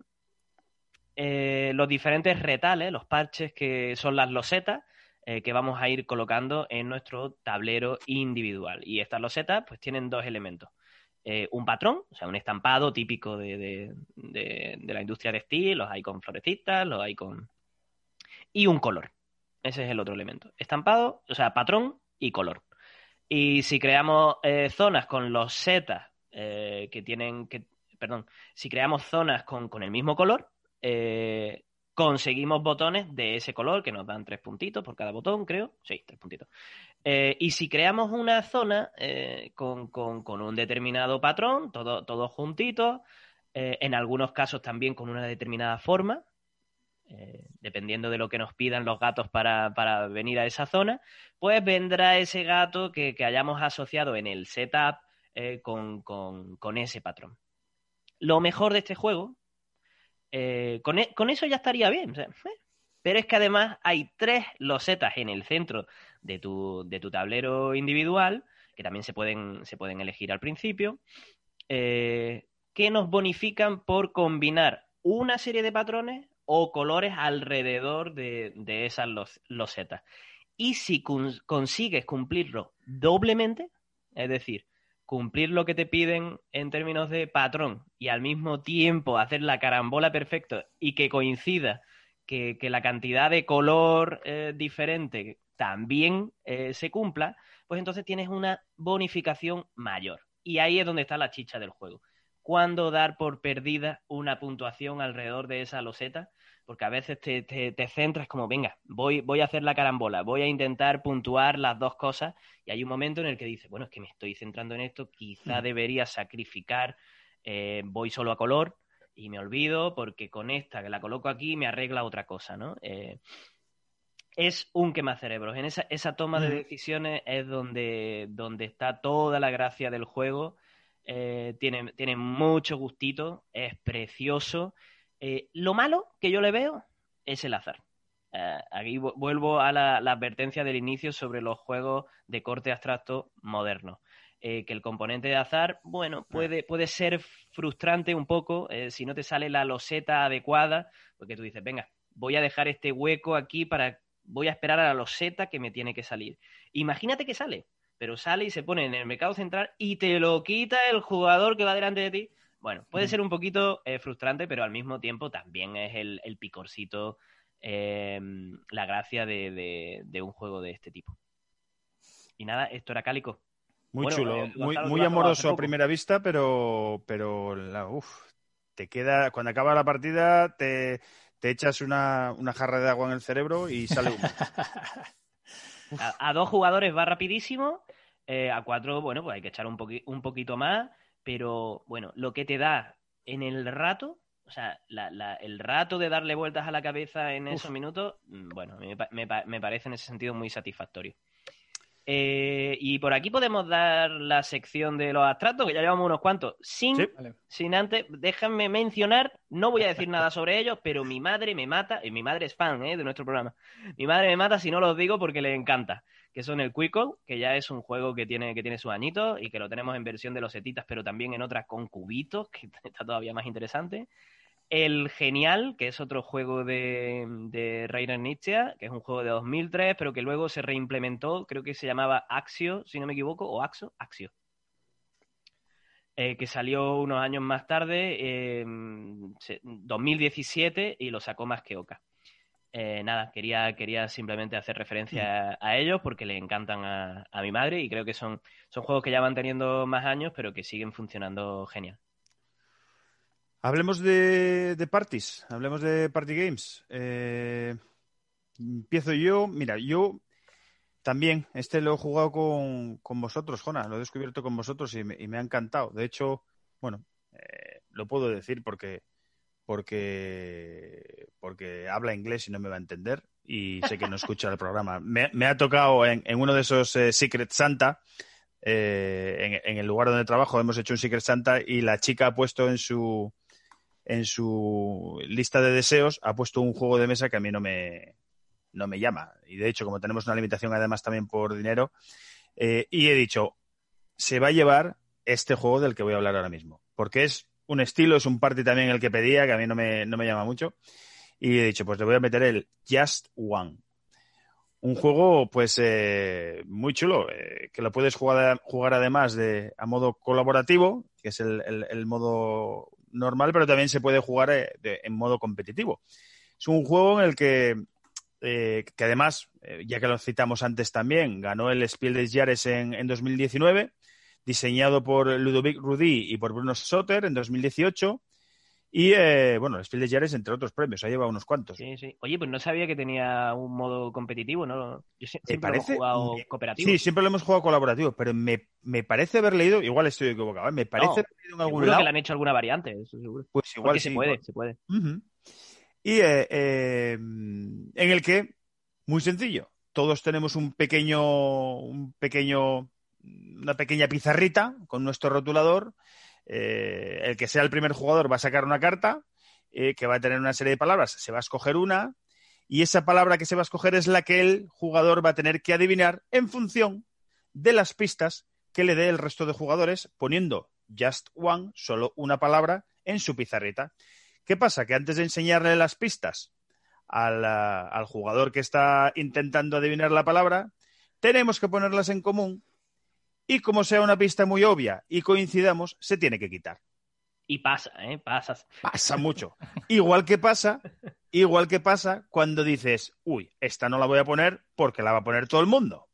Y entonces, si la pongo yo y la pone fulanito y la pone menganito, hay que borrarla y lo que nos interesa es que haya el mayor número de pistas posibles. Claro. Pues bien, no la pone nadie. No la pone nadie. No la pone Sí, sí, nadie sí, sí, y digo, me cago, pero si, joder, esto era la clave, esta palabra, con esta palabra daba seguro con el, acertaba seguro la palabra que tiene que acertar. O también pasa que por evitar la más obvia, te ¿Eh? vas a una un poquito más y acabas coincidiendo en la que no era tan obvia. Es como, pero ¿Eh? bueno, eso- ese momento ahí es- Eh. tiene su gracia. Una vez pones en común y, y- y borras las que, las que se repiten, eh, el jugador, pues bueno, eh, mira las pistas, que muchas veces, claro, nosotros que sabemos la palabra, miramos y, joder, si es obvio, y el tío está, pero es que no sé lo que queréis decirme, pero que tiene que ver Bélgica con, con, eh, con negro, con dulce, no, no sé lo que me queréis decir. Joder, chocolate, tío. Ya, Chocolate. ya hubiera metido la pata porque era chocolate. Praliné. Muy chulo, es un juego muy divertido en el que empezamos con una serie, cuando juegas en modo colabor- colaborativo empiezas con una serie de, no me acuerdo el número de cartas, pero bueno, 13. 13 cartas. Las que vas acertando las vas pasando para un lado. El problema que tienes es que cuando no la aciertas, quitas de las que has acertado. Claro, se Entonces, va eh, la actual, la que estabas intentando aceptar, y una y de las más. que ya habías ganado antes. Ujú. Y al final, pues cuando, cuando acabas con las 13, eh, pues miras el número de cartas que te quedan en, en- en las cartas que has acertado y te va diciendo, pues bueno, con una especie de tabla, dice, bueno, pues si has acertado 6, mm, deben mejorar. Si has acertado 7, no está mal. Si has acertado 8, está bien. Muy chulo, muy chulo. El juego muy chulo y, y además que, eh, que trae encima de la mesa unas unas eh, pues bueno unas argumentaciones y unas pero bueno cómo puede esto de fallar esto no Al ¿Cómo final, no un lo ves? que- ¿Pero cómo no lo ves? Está sí, Claro, está clarísimo. Sí. Luego también decís que está la opción de pasar, que no la usamos mucho, pero pierdes la que, o sea, no se puntúa la carta que se está intentando adivinar en ese momento. Pero no bueno, pierdes un extra. No evitas la penalización. Y, y Pues por eso es cierto, Just. que todo el mundo dice que, que funciona muy bien a 5, 6, 7, pero que a 3 está muy bien, porque lo que hace es que los jugadores que tienen que dar pistas usan dos en lugar de una. Ujú, Y, y eso también, el- ahí empieza el problema contigo mismo, en plan, a ver qué dos pistas elijo yo. Si ya elegir una es complicado, eh, porque ya puede que te, que te solapes también, pero con, con la de con la de tu compañero. Muy. Muy simpático. Just One, totalmente recomendable, totalmente recomendable. Me parece que es Asmodee España el que lo, el que lo ha traído, el que lo está pues, comercializando allí en, en España. Y además, bueno, no es un juego tampoco muy, muy carete. Vale, pues otro juego también de, de relacionar pistas con, con conceptos, eh, Dixit. Otro Oh, clásico, mm. Dixit, de, de juego de Jean-Louis Rubirá, eh, publicado por Libejet y en España por Asmodee. Este juego también, pues eso, muy clásico y muchas veces eh, la gente lo recomienda. Podría estar casi ahí en, en los que se recomienda siempre, ¿no? Sí, es cierto, sí, es cierto. Entonces, bueno, en este juego tenemos una baraja de cartas con unas ilustraciones súper bonitas y algunas de ellas bastante perturbadoras, eh, en el que eh, un jugador inicial que hará de cuentacuentos eh, elegirá una carta de su mano y sin enseñarla eh, dirá una frase, una palabra, una sentencia, algo que tenga que ver o que le evoque esa ilustración. Los demás jugadores, ya sabiendo esa palabra o esa pista, eh, de su propia ma- mano elegirán también lo que ellos crean que, que tiene relación con lo que ha dicho el jugador inicial. Y después todo el mundo pondrá las cartas en la mesa boca abajo, se barajarán y se pondrán boca arriba, con lo cual tendremos ahí un montón de ilustraciones y la pista que ha dado el jugador inicial. Ahí es cuando todo el mundo tiene que votar eh, eh, y, votar a ver qué carta creen ellos que es la del jugador inicial, la, primera carta, la, original que tenía esa, frase, ¿no? O esa palabra, ¿no? Esa pista. Entonces, eh, ¿qué pasa? el, el jugador inicial sí utiliza algo muy obvio y todo el mundo te vota y todo el mundo dice, pues es claramente es esta, eh, no puntúa y puntuarán los demás. Y si utiliza algo muy complicado y no te vota nadie, pues tampoco puntuarás y, la gente además podrán puntuar a los, demás que hayan votado tus cartas. Con lo cual tienes que pensar mucho, mucho qué decir o qué puedes, eh, no sé, qué, pista puedes dar para que te vote el máximo número de personas sin que sean todos, sin que haya unanimidad. Y bueno, pues este juego yo creo que es un éxito. Siempre que lo sacas tiene, éxito porque para empezar, las ilustraciones son preciosas. Eh, también depende con quién lo juegues, te puedes echar muchas risas. Si empiezas a tirarte por, por el tema de. por el rollo, ¿cómo te lo explicaría? Si juegas con un par de copas de más, los, los, conceptos y las relaciones que pueden salir de ahí como decía antes Gonzalo, pueden ser muy. pueden romperte mucho la cabeza y decir, pues como he dicho antes Gonzalo, pero ¿cómo vas a relacionar eso con esto y tal y cual? También decir que a veces las ilustraciones son son, no sé, no sé, te, dejan muchas veces con el culo muy torcido. O sea, puede, haber una, situación en la que se ve una especie de, yo qué sé, de hombre pájaro llevando un reloj eh, con un fondo del infin, yo qué sé, del universo y te quedas como, ¿y qué digo yo con esto? Pero bueno, esa es, esa es la gracia del juego, precisamente, el buscarle ¿no? la, manera, la, manera de decir lo que te evoca a ti esa carta. Así que bueno, Dixit, eh, yo creo que ese es un must, ¿verdad? Sí, estoy de acuerdo. A mí me ha funcionado muy bien me ha funcionado. Ahora, también es verdad que tiene que ser con el grupo adecuado. Eh, si, lo, si, lo, juegas con gente que se conoce entre ellos, pero hay otros que no los conocen, puede que haya como eh, mensajes internos que, pueden estropear, pueden, puede, puede generar ruido mm. y, no funcionar bien. Pero como tú dices, si es como unas copillas de más y está todo el mundo alegre y contento, bueno, salen unas cosas súper hilarantes. Salen cosas, sí, sí. Sí, y, los juegos de los que voy a hablar a continuación tienen mucha relación con, los dos anteriores, tanto con Dixit como con Just One. Eh, voy a hablar de dos en el mismo pack, así hago un poquito de trampa. Eh, voy a hablar de Concept y voy a hablar de Imagine, que es básicamente el mismo juego con, pequeñas diferencias. Concept es un juego de 2013 diseñado por Gaetan eh, uh, Alain Riboyer, Alain Riboyer y publicado por Repos Production, que bueno, que ya es parte del grupo Asmodee, si no me equivoco, en España lo lleva Asmodee. Eh, el objetivo de Concept es adivinar una palabra, lo mismo que, estábamos hablando. Bueno, también pueden ser ideas más complejas o incluso eh, locuciones, frases hechas, refranes, eh, dependiendo del nivel de dificultad que queramos elegir en la carta.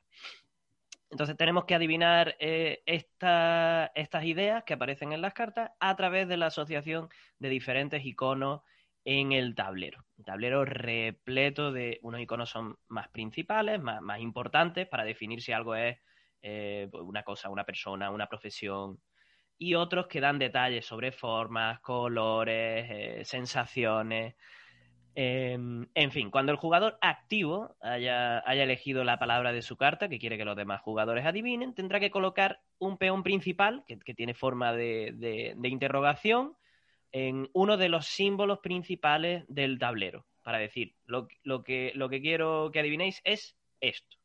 Y ahora, a partir de ahí, puede ir añadiendo pistas eh, con, con otros marcadores, con otros peones de otros colores o incluso jugar con, la polisemia, o sea, en plan, tengo una cosa que significa varias cosas, por aquí va a ir una línea con el color rojo, con diferentes cubitos, voy a ir agregando cosas, eh, y por aquí significa otra cosa, no os confundáis, esto es color azul con, cubitos azules, eh, se, pueden, se pueden crear pequeñas, bueno, eh, momentos, momentos muy interesantes si, si, la persona que el jugador activo lo hace bien, puede ser muy, muy chulo, incluso con, ideas muy, muy, muy, muy complejas. Em, ¿Qué más? Imagine. Imagine es un juego que salió dos años después, en 2015 eh, por un equipo de diseñadores japoneses, Shingo Fujita, eh, Shotaro Nakashima, eh, Motoyuki Oki y Hiromi Okinawa. Ahí es poco, ¿eh? Toma, que Ah, lo he sí, dicho del sí. tirón. Hiromi, sí, ya me suena. Es una idea muy similar a, Concept, como digo, pero con un girito muy sugerente. En lugar de un tablero, donde tenemos todos los símbolos, lo que tenemos son un buen taco de cartas que se esparcen en la mesa. Bueno, las reglas sugieren que se pongan en, en un círculo para que todo el mundo tenga acceso, pero vamos, se pueden poner como queramos. Em, ¿Cuál es la gracia? Pues que son cartas transparentes eh, y que incluyen unos símbolos. Entonces, se pueden superponer y combinar los símbolos. Pero es que incluso también te, te sugiere el juego que puedes moverlos, puedes darle como eh, crear pequeñas animaciones, ¿no? Eh, convertir esa idea que, quiere, que quieres que adivinen en, en pequeñas narrativas emergentes que, que surgen en ese momento, un poquito más complejas, transmitiendo eh, ideas de forma, en mi opinión, más vívida que con concept, ¿no? Que, que está en el tablero con unos peones. En este caso podemos, podemos funcionar con las cartas y combinarlas de manera más, más creativa. Para mí, lo mejor de este tipo de juegos, de, de ambos, es descubrir cómo otros jugadores categorizan la Mm. realidad de manera diferente, ¿no? Eh, tú dices, hostia, si yo hubiera tenido que, que- que Mm. definir ese, ese concepto, habría ido por otro lado totalmente diferente. Pero la cuestión es que la otra persona lo ha hecho así y lo hemos adivinado y ha funcionado y ha ido de maravilla. Eh, entonces, eso, descubrir cómo pensamos todos de manera tan diferente y al final conseguimos hacernos entender es maravilloso, ¿no? Eh, y te ayuda también a conocer a tu grupo de juego o a la gente a la que le presentas. eh, es una manera interesante de, meterte en, en su mente y de compartir un buen rato con, con un juego. Así que si, si os gustan los juegos de, de adivinar, eh, de deducir ideas a partir de pistas, eh, cualquiera de estos dos es muy buena opción. Y yo lo he usado mucho también en, en, en en mis clases de, de español, porque, porque funciona muy bien. Pues eh, paso a hablar yo de, un clásico, de un clásico de los, de los parties, que es el, código secreto. Eh, también eh, conocido aquí como, como Codenames. Eh, un juego en el que, pues bueno, dividiremos, se puede jugar prácticamente, podríamos decir, infinitos. Lo único que tenemos que hacer es dividir, hacer dos equipos. Tendremos el equipo rojo y el equipo azul. Y eh, el objetivo del juego, pues, es, adivinar dónde están todos los componentes, todos los espías de nuestro eh, equipo, en función de una cuadrícula hecha con cartas, con 25 cartas de 5 por 5 eh, de manera que al principio de la partida tendremos una, una carta código que realmente nos dirá dónde están nuestros, cuáles son las palabras que, llevan esas, eh, que llevan esas cartas que nuestro equipo tiene que adivinar que realmente es donde están nuestros, eh, nuestros eh, espías, los espías de nuestro equipo. Va a haber un espía que es el que se va a encargar de, de dar las pistas y precisamente el juego va de eso, ¿no? De dar una pista, eh, muy en el, en el, en el, eh, pues bueno, en el, en el mundo también del just one, ¿no? Solo podremos decir una palabra o un número eh, de manera que mm, eh, a nuestro equipo les lleve a adivinar eh, o decir, pues bueno, se está refiriendo a esta carta o a esta otra. El juego, pues eso, es muy divertido, también es un grupo dependiente, es lo que pasa muchas veces con este tipo de juegos, ¿no? Sí. Pero es, es, es, es, un juego, yo las veces que lo he jugado me lo, he pasado, me lo he pasado bien, sobre todo yo creo que es un juego que va bien cuando tienes demasiada gente. Y, y hay juegos que no, que no, no puedes, eh, no puedes jugar cuando tienes 10 personas, no puedes jugarlos, ¿no? En este caso es perfecto, 10 personas, 5 personas un equipo, 5 personas el otro. Y, eh, y, la verdad que encaja, encaja bastante bien. Tiene varias, eh, varias eh, versiones. Eh, yo el que más me gusta no es el, el, el, código secreto al uso, que es el de el que cada carta es una palabra, sino que el que más me gusta es el, el codenames. eh, Imágenes. imágenes. A mí también. Creo que es el que tienes tú, ¿verdad? Sí, sí, sí. Que en vez de poner una, cada carta, en vez de poner una palabra, pone un dibujito. Y bueno, a mí me, a mí me, a mí me gusta más ese. Pero bueno, también Se los pueden combinar temáticos. ambos. En la misma partida, tú puedes combinar y crear una, una cuadrícula Que eh, haya palabras y... con palabras e imágenes que, que tienen un puntito interesante también. Los hay temáticos también, los hay de Harry Potter, los hay de, de Marvel. eh, entonces, bueno, dependiendo ya del nivel de, de, de friki que puedas llegar a ser, ¿no? Yo a mí me pones a jugar el de Marvel y probablemente no acierte, no acierte ninguna carta. Pero bueno, es un juego muy entretenido, como digo, y, y- y que sobre todo cuando tienes mucha gente y, y no tienes un juego que digas tú, oye, es que no puedo jugar con tantos, aquí es muy sencillo. Divides en Claro. dos, tienes 12, 6, 6, no hay ningún problema. Y entre todos, pues bueno, intentar. No, se está refiriendo yo que, claro, es que hasta ha dicho esta palabra, yo creo que se refiere más a esta carta. Venga, nos arriesgamos a esa carta. Está, está chulo. Un juego muy, muy apañado y que, y que funciona también muy bien en este tipo de, de- de- de ambientes y sobre todo también funciona también muy bien con lo que comentaba antes Jonathan con, con, Las copillas. con una copilla en la mano. Hombre. Va, va de, va- va de maravilla. Además, aciertas hasta, hasta más cosas, yo creo. Sí, te vuelve más creativo, surge ahí el pensamiento lateral. Bueno, para los jugones que se pregunten por qué Blood Battle eh, no ha sacado eh, juegos muy, muy potentes en los últimos años, pues porque dio un pelotazo con este juego, se ha dedicado a, a crear versiones y vender la licencia. Y el tipo está de maravilla, tan a gusto en su casa, porque es que con esto ya te puedes jubilar, das un pelotazo de este tipo y ¿Para qué pensar más? Sí. Hay 19 para que, para que veáis hasta dónde llega el límite. Estoy contando en la BGG. Eh, quitando el original, el, el- el código secreto original, hay 18 más. O sea que te puedes, puedes en el mercado tienes 19 códigos secretos diferentes. qué locura. Que- que- usando la misma mecánica. O sea, Sí, las sí, sí, 25 no. cartas en el medio. Bueno, eh, Es que código secreto es un sistema. Eh, Mm. estaban eh, todo el mundo, oye, es muy sencillo, a, a mí me aburre, lo que sea. Bueno, pues hay que dar Mm. con, con la tecla también, ¿eh? De... está claro. Sí. Venga, Jorge, remata la sección. Venga, otro, otro éxito seguro que es el Time's Up. Que todo, Bueno. bueno, yo creo que todo el mundo lo conoce. También es un juego que, que se puede jugar con unas copillas de más, diría yo. Hombre, No, yo creo que aquí diría que es hasta, hasta mandatory. no- no sé si va a quedar un programa que está como muy enfocado al alcoholismo. Bueno, no lo sé. Bueno, A ver, a ver, eh, hablamos de alcohol porque es una droga recrea- recreativa legalizada y que, y que está culturalmente muy, muy Aceptada. aceptada, pero eh, aquí de- lo dejamos a la- al criterio de, de todo el Sí, mundo, sí. lo que quiera. Vamos a hablar del juego mejor. Eh, bueno, Time's Up, diseñado por Peter Sarret eh, y publicado por Asmodee. Eh, bueno, pues es un juego party, yo diría que es el party por excelencia, ¿no? En el que haremos equipos, tendremos unas cartas con personajes que pueden ser reales o ficticios y eh, el juego consistirá en intentar que tu equipo adivine un personaje de tres maneras posibles, ¿no? En la primera ronda podrás eh, describir al personaje, eh, en la segunda ronda eh, podrás decir una palabra solo que, que la gente relacione con ese personaje y en la tercera ronda directamente lo que tendrás que hacer es imitar a él ese personaje. Entonces, pues bueno, todo esto mientras el equipo contrario pues te abuchea, te mira o lo que sea. Y bueno, ese juego, pues, esa mecánica es, ya ves, más sencilla que eso no, no puede haber. Pero sin embargo, te, te, te da o sea, unos buenos ratos, unas risas, eh, unos, unos momentos muy, muy, muy buenos. Porque puede pasar, por ejemplo, que igual no, no conozcas el, el- el personaje que te toca describir y tenés que apañártelas para describir una cosa. eh, o, o que lo conozcas tú y todo tu equipo no lo conozca. O se puede, dar, se, se puede dar incluso el caso de que el, el- el solo Jonathan conozca al personaje, que tú lo mires así y ponía. ¿Cómo es el nombre? Eh, Ahora Malikian, sí. Ara, Ara Malikian y decías tú, ¿qué digo yo de, qué digo yo con esto? Bueno, resulta que era un violinista, bueno, es un violinista muy famoso y lo conocía Jonathan en este caso.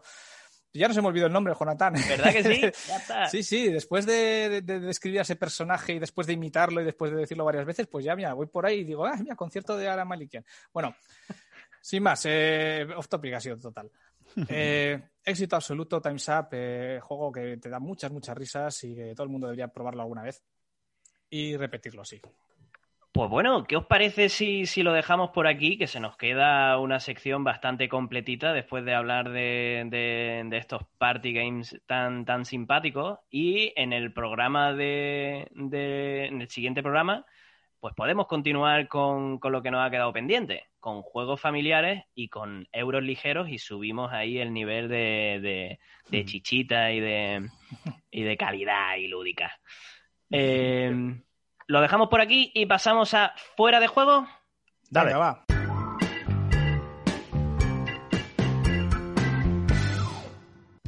Bueno, pues hemos tenido un montón de juegos otra vez, ¿eh? Después del último programa en el que hablamos más de nosotros, ¿no? Y menos de juegos, pues este ha sido un poco al revés, ¿no? Hablamos de juegos y más juegos y los que nos quedan aún para el programa siguiente, ¿verdad?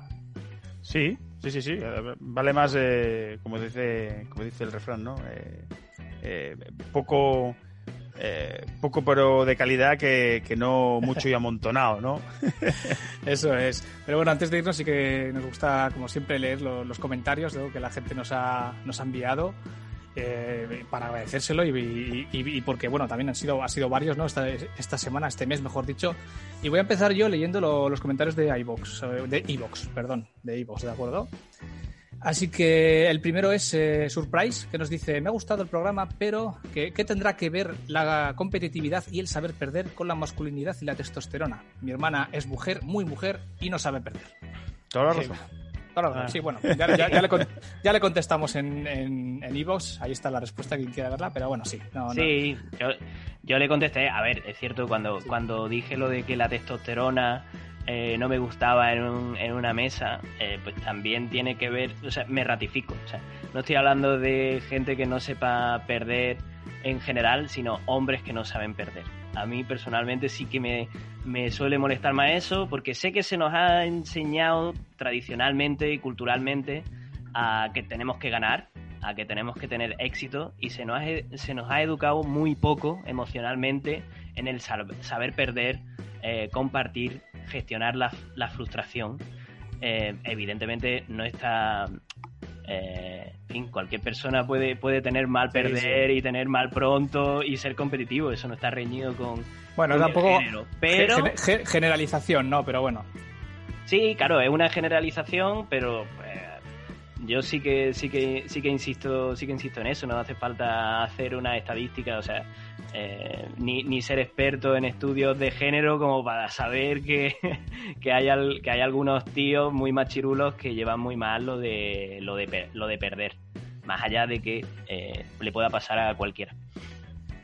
Bueno, Alberto Jiménez Amador nos dice, genial vuestro podcast, suscrito y muy enganchado. Me encanta el ambiente que se transmite y el buen rollo que tenéis. Felicidades.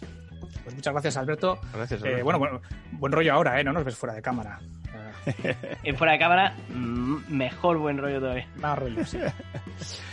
Bueno, leo yo los de los comentarios que hemos tenido en YouTube, que no sé si quiero leerlos porque lee, lee, lee. el primero, el primero de Evil Kilmaru ha referido además a un servidor y nos pone bigote de porno lúdico. y, un pepino ahí, muy bien puesto. Ahí lo dejamos, ¿eh? puesto. Ah, la, estantería, la estantería 83, como les nominamos en el anterior programa, nos contestan, nos ponemos con el tag del jugón ya mismo y grabamos un vídeo. Saludos a los tres. Muy bien, eh, hicieron, ¿eh? Muy majete el vídeo que, que sí. Sí. Barkis, eh, que, es otro habitual y que además hemos podido conocer y ponerle cara jugando con él eh, en Board Game Arena, eh, nos pone grandes. luego Forpiturro nos dice programón, enhorabuena. También la estantería 83 nos dice, bueno, pues misión cumplida con el tag del jugón. Os dejamos el enlace y nos lo compartieron y obviamente lo hemos escuchado. gracias por continuar con, con la cadena, chicos. Y, por último, David Sales eh, nos dice, os encontré por casualidad ayer, caí de bruces en vuestro último programa y hoy ya he puesto manos a la obra. He empezado a ver vuestro primer programa. Buena suerte con la República y buen trabajo. Muchísimas gracias a todos, chicos. Muchas gracias, David. A, David Sales le damos gracias especialmente porque se metió después de eso no esperó a que le respondiéramos, entró en el grupo de Telegram y se ha convertido quizá en uno de los miembros más activos del momento. Es verdad. Sí, sí, sí. sí. Eh, justamente, justamente allí llegó para decirnos que, estaba viendo, nos, no, fue dando reportes de todos los capítulos que iba viendo. Estoy viendo vuestro tercer episodio hablando sobre ecología y juegos, muy interesante. Obviamente hay muchos más juegos eh, de los que nombráis, que no acabaríais nunca, pero algunos de los que tengo o he jugado que son interesantes son Rift Encounter, Serengeti, Green Deal, Habitats, em, Manhattan Project 2, Inhabit the Earth, eh, Electropolis, Jingopolis, que, que, parece que lo van a reeditar dentro de poquito, eh, Columba, y nos dijo que para subiros el ego os copio un mensaje que me ha enviado un amigo esta mañana después de recomendar eh, vuestro, vuestro capítulo en nuestro grupo de WhatsApp y nos dijo que el episodio 3 es muy pro y que podría ser tranquilamente un reportaje de la 2. Así que yo con eso Ya. Sí, sí. Podemos Vamos, cerrar y vamos, nos vamos, va- vamos. irnos- irnos ya y cerrar el chiringuito. Bueno, Bueno, qué a alegría no- que se sigan viendo los programas anteriores, ¿eh? Que, que A, no ser, a no ser que sea un, un reportaje de la 2 de esos que te ponías para echar la siesta. para dormir. Está bien. Hostia, ¿verdad que esto tiene... Claro, claro. Doble Tiene doble filo, ¿eh? Tiene doble filo esto. Eh, Go Vegan también, o nuevo miembro de nuestra comunidad en Telegram que entró eh, para saludarnos. Nos dijo que, justo el día de antes había escuchado nuestro último programa, que muchas gracias por el curro, eh, que le había parecido bastante interesante. Menudo agobio y aventuras de mudanza. Sobre todo remarco el conseguir espacios de juego seguros, que no sean racistas, sexistas y quitar esa machirulez de mucha gente en el juego. Un abrazo desde Soria. Bueno, pues aquí también Go Vegan estaba haciendo referencia a lo que, a lo que comentamos en el capítulo anterior sobre los problemas de, de- mal perder y de, intensidad, de masculinidad ansiosa alrededor de, un juego de mesa. Así que yo también, yo también eh, valoro mucho eso de tener ambientes, ambientes seguros. Muchas gracias. Y por último, Fede, que nos dijo también muy bueno el último programa y con crossovers incluidos. Otro saludo desde Galicia. Que muchas gracias por, por mandarnos vuestro feedback, vuestros comentarios. Eh, nos lo pasamos genial hablando con, con- con la comunidad que se está creando en Telegram. Es súper divertido. Como, como Gonzalo y yo tenemos siete horas de diferencia, cuando nos despertamos aquello ya lleva Echa humo. Sí. Echa humo. Sí, sí, sí, sí. echa humo, echa humo. Pero muchas gracias. Eh, Pasamos a las recomendaciones muy rápidamente. Venga, va. recomendaciones eh, más allá de lo que son los juegos de mesa. Jorge, empieza tú. Bueno, pues yo hoy no voy a recomendar. Bien. Me No. fantástico, como tiene que ser. No. Porque va a recomendar Sara. Ah, Sara, mi chica, sí. Eh, y es que me echó la bronca porque me dijo que, que no recomiendo suficientes videojuegos, que, que yo juego mucho videojuegos y me dice, ¿por qué no recomiendas más y tal? Y le dije, es que últimamente no estoy jugando a nada que, que me esté aquí volando la cabeza. Y le dije, recomienda tú si quieres. Y me dijo, vale. Así que Sara os va a recomendar a todos aquellos que os gusten los videojuegos de supervivencia y exploración un juego submarino que se llama Subnautica. Y es un juego eh, muy chulo en el que un viajero espacial se estrella en un planeta que es todo agua, eh, te estrellas con tu cápsula de, salvamento y un cuchillo, y nada, a partir de ahí te tienes que buscar la vida para sobrevivir mientras exploras las profundidades, te enfrentas a un montón de bichos, eh, consigues materiales de la nave que se ha estrellado y poco a poco vas creando ahí tu, tu, tu base submarina, ¿no? Es un juego un poco Underwater Series. Así que para todo el que, le guste, sobre todo eso, la supervivencia, eh, recomiendo Subnautica, muy bueno. Muchas gracias, Jorge. Oye, ¿cuándo la convencemos para que se pase un rato por el podcast a hablar con nosotros?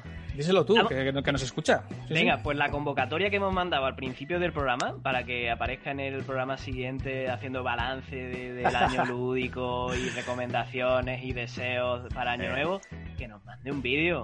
Ya te, ya te adelanto que vídeo no. Intentaré que mande un audio. Pero Bueno, vídeo. pues audio. Venga, va, Gon, dale tú. Pues yo voy a irme a la televisión otra vez. Voy a recomendar eh, una serie que terminamos la semana pasada. Bueno, que terminamos ya. Sí, la terminamos la semana pasada, pero terminamos la última temporada, eh, tercera temporada de Suburra. Es una serie de, de Netflix, una serie italiana. Eh, a todos aquellos que os gustó la serie Gomorra, también hay una serie eh, con el mismo nombre. En este caso, Suburra, pues eh, bueno, va en, va en la línea donde, donde hablamos de mafias, hablamos de- del control del tráfico de drogas en Roma. Bueno, a mí me ha parecido sublime y además, bueno, esta tercera temporada me ha llegado además a la patata eh, y recomiendo encarecidamente verla, porque es una serie en la que se muestra lealtad, se muestra, eh, pues bueno, una serie de valores que, que, merece la pena. Además, con muy buenos actores, está muy chula. eh, la verdad que muy maja. Su burra, totalmente recomendable. Tres temporadas, Netflix. Genial, muchas gracias por las recomendaciones. Me la apunto, me la apunto, no la conocía. Bueno, yo eh, voy a hacer dos recomendaciones. Una exclusiva para la gente que, que- que vive en Madrid, que reside en Madrid ahora mismo y que sus posibilidades covídicas le permitan eh, pasarse por una exposición que se titula Inmigrantes Invisibles, Españoles en los Estados Unidos, eh, organizada por Luis Argeo y James Fernández. Creo que merece mucho la pena, si no lo habéis visto, va a estar hasta el 29 de noviembre en el Centro Conde Duque. Eh, yo creo que debería, todo el mundo intentar pasarse antes de que se vaya. Y además está, está muy relacionada también con, con, nosotros en San Luis, porque hay una comunidad migrante histórica de, españoles, sobre todo de asturianos. Eh, asentada aquí, que creó un club, la, Spanish Society, eh, para, para, para estar unidos y, y establecer raíces cuando estás fuera de casa, que es muy importante. Y la, la colección eh, que, que han preparado para esta exposición habla mucho de cuáles son los discursos de, de- de la asimilación que hacen, que hacen los migrantes y por qué la, la migración española en Estados Unidos eh, no ha tenido eh, la, suficiente visibilidad hasta el momento eh, y por qué no se ha narrado su historia, por qué ha quedado ese, ese vacío. Así que la recomiendo mucho. Y lo otro, eh, voy a mandarle un saludo especial a una, bueno, no sé si es usuaria, usuario, usuarie, que, que está en, en nuestro grupo de Telegram. Su nombre es de Gagarin, haciendo referencia al astronauta soviético, eh, que me dio las gracias por las recomendaciones sobre literatura. Me dijo que, que- se, había, que se había leído Iris del mundo Pasoldán y que iba a seguir la trayectoria de, de este autor. Le agradezco profundamente que, que se haya tomado la molestia de escribirme aparte eh, con un mensaje muy, muy bonito. Porque yo la, la verdad es que pienso que cuando la gente llega aquí ya las recomendaciones desconectan. pienso que no hay nadie aquí ya escuchándonos. Y voy a recomendar un nuevo libro, en este caso de una autora argentina, eh, Gabriela Cabezón Cámara. Eh, es una novelita pequeña que se titula Las aventuras de la China Iron y es un spin-off muy necesario que cuenta la historia eh, de la pareja del gaucho Martín Fierro. Continúa esa historia que nunca había sido narrada, nunca había sido imaginada, con unos toques queer muy, muy interesantes eh, y una novela que está teniendo un éxito eh, tremendo. Fue nominada a un premio muy importante eh, en Estados Unidos. eh, tiene una traducción también muy buena. Se la recomiendo a todo el mundo que pueda hacerse con ella, que lea a Gabriela Cabezón Cámara, porque es una escritora brillante y de las más originales del momento. Pues nada, recordamos la forma de contacto. Sí, en Twitter e Instagram, República Lúdica Podcast. También tiene nuestro canal de Telegram, que cada vez sigue aumentando la populación. Eh, ya vamos ya por, por, por encima de las 50 personas, creo. El último que ha entrado ha sido Chemi, que, que me ha ¿Verdad, hecho una ilusión, que me ha hecho una ilusión tremenda. Ya, de- ya dejan a- entrar a cualquiera. Chemi, Tendríamos que poner un bot, un bot de estos de... pero sí, sí, sí, sí. Yo digo, Chemi es más antisocial y antirredes sociales que yo. Pues O sea, ahí le eh, tienes. Hoy ha eh, entrado y además ha saludado. Sí, eh, sí, vamos, sí. ha entrado con todas las de la ley. Hasta ahí también tenéis un grupo muy majo en el que hablamos un montón de juegos de mesa, intercambiamos opiniones eh, en Telegram, República Lúdica Podcast. Eh, y luego nos podéis escuchar, como sabéis, en YouTube. Nos podéis eh, ver y escuchar en YouTube. Nos podéis escuchar en Evox y también en iTunes. Ujú. Correcto. Así que nada, ponemos punto final a este episodio eh, en el que hemos eh, repasado todos los juegos, la mitad del programa, de- digamos, donde hemos repasado los juegos para, para introducir a gente en el mundillo y que continuaremos en el siguiente episodio donde completaremos ya con eh, lo que nos quedaba por, por hablar de, en este episodio. Muy bien, genial. Pues chicos, estamos en mitad de la segunda ola, ¿eh? Las cosas también están muy complicadas aquí en Estados Unidos. Cuidadito. Cuidadito. Eh, salud y República Lúdica.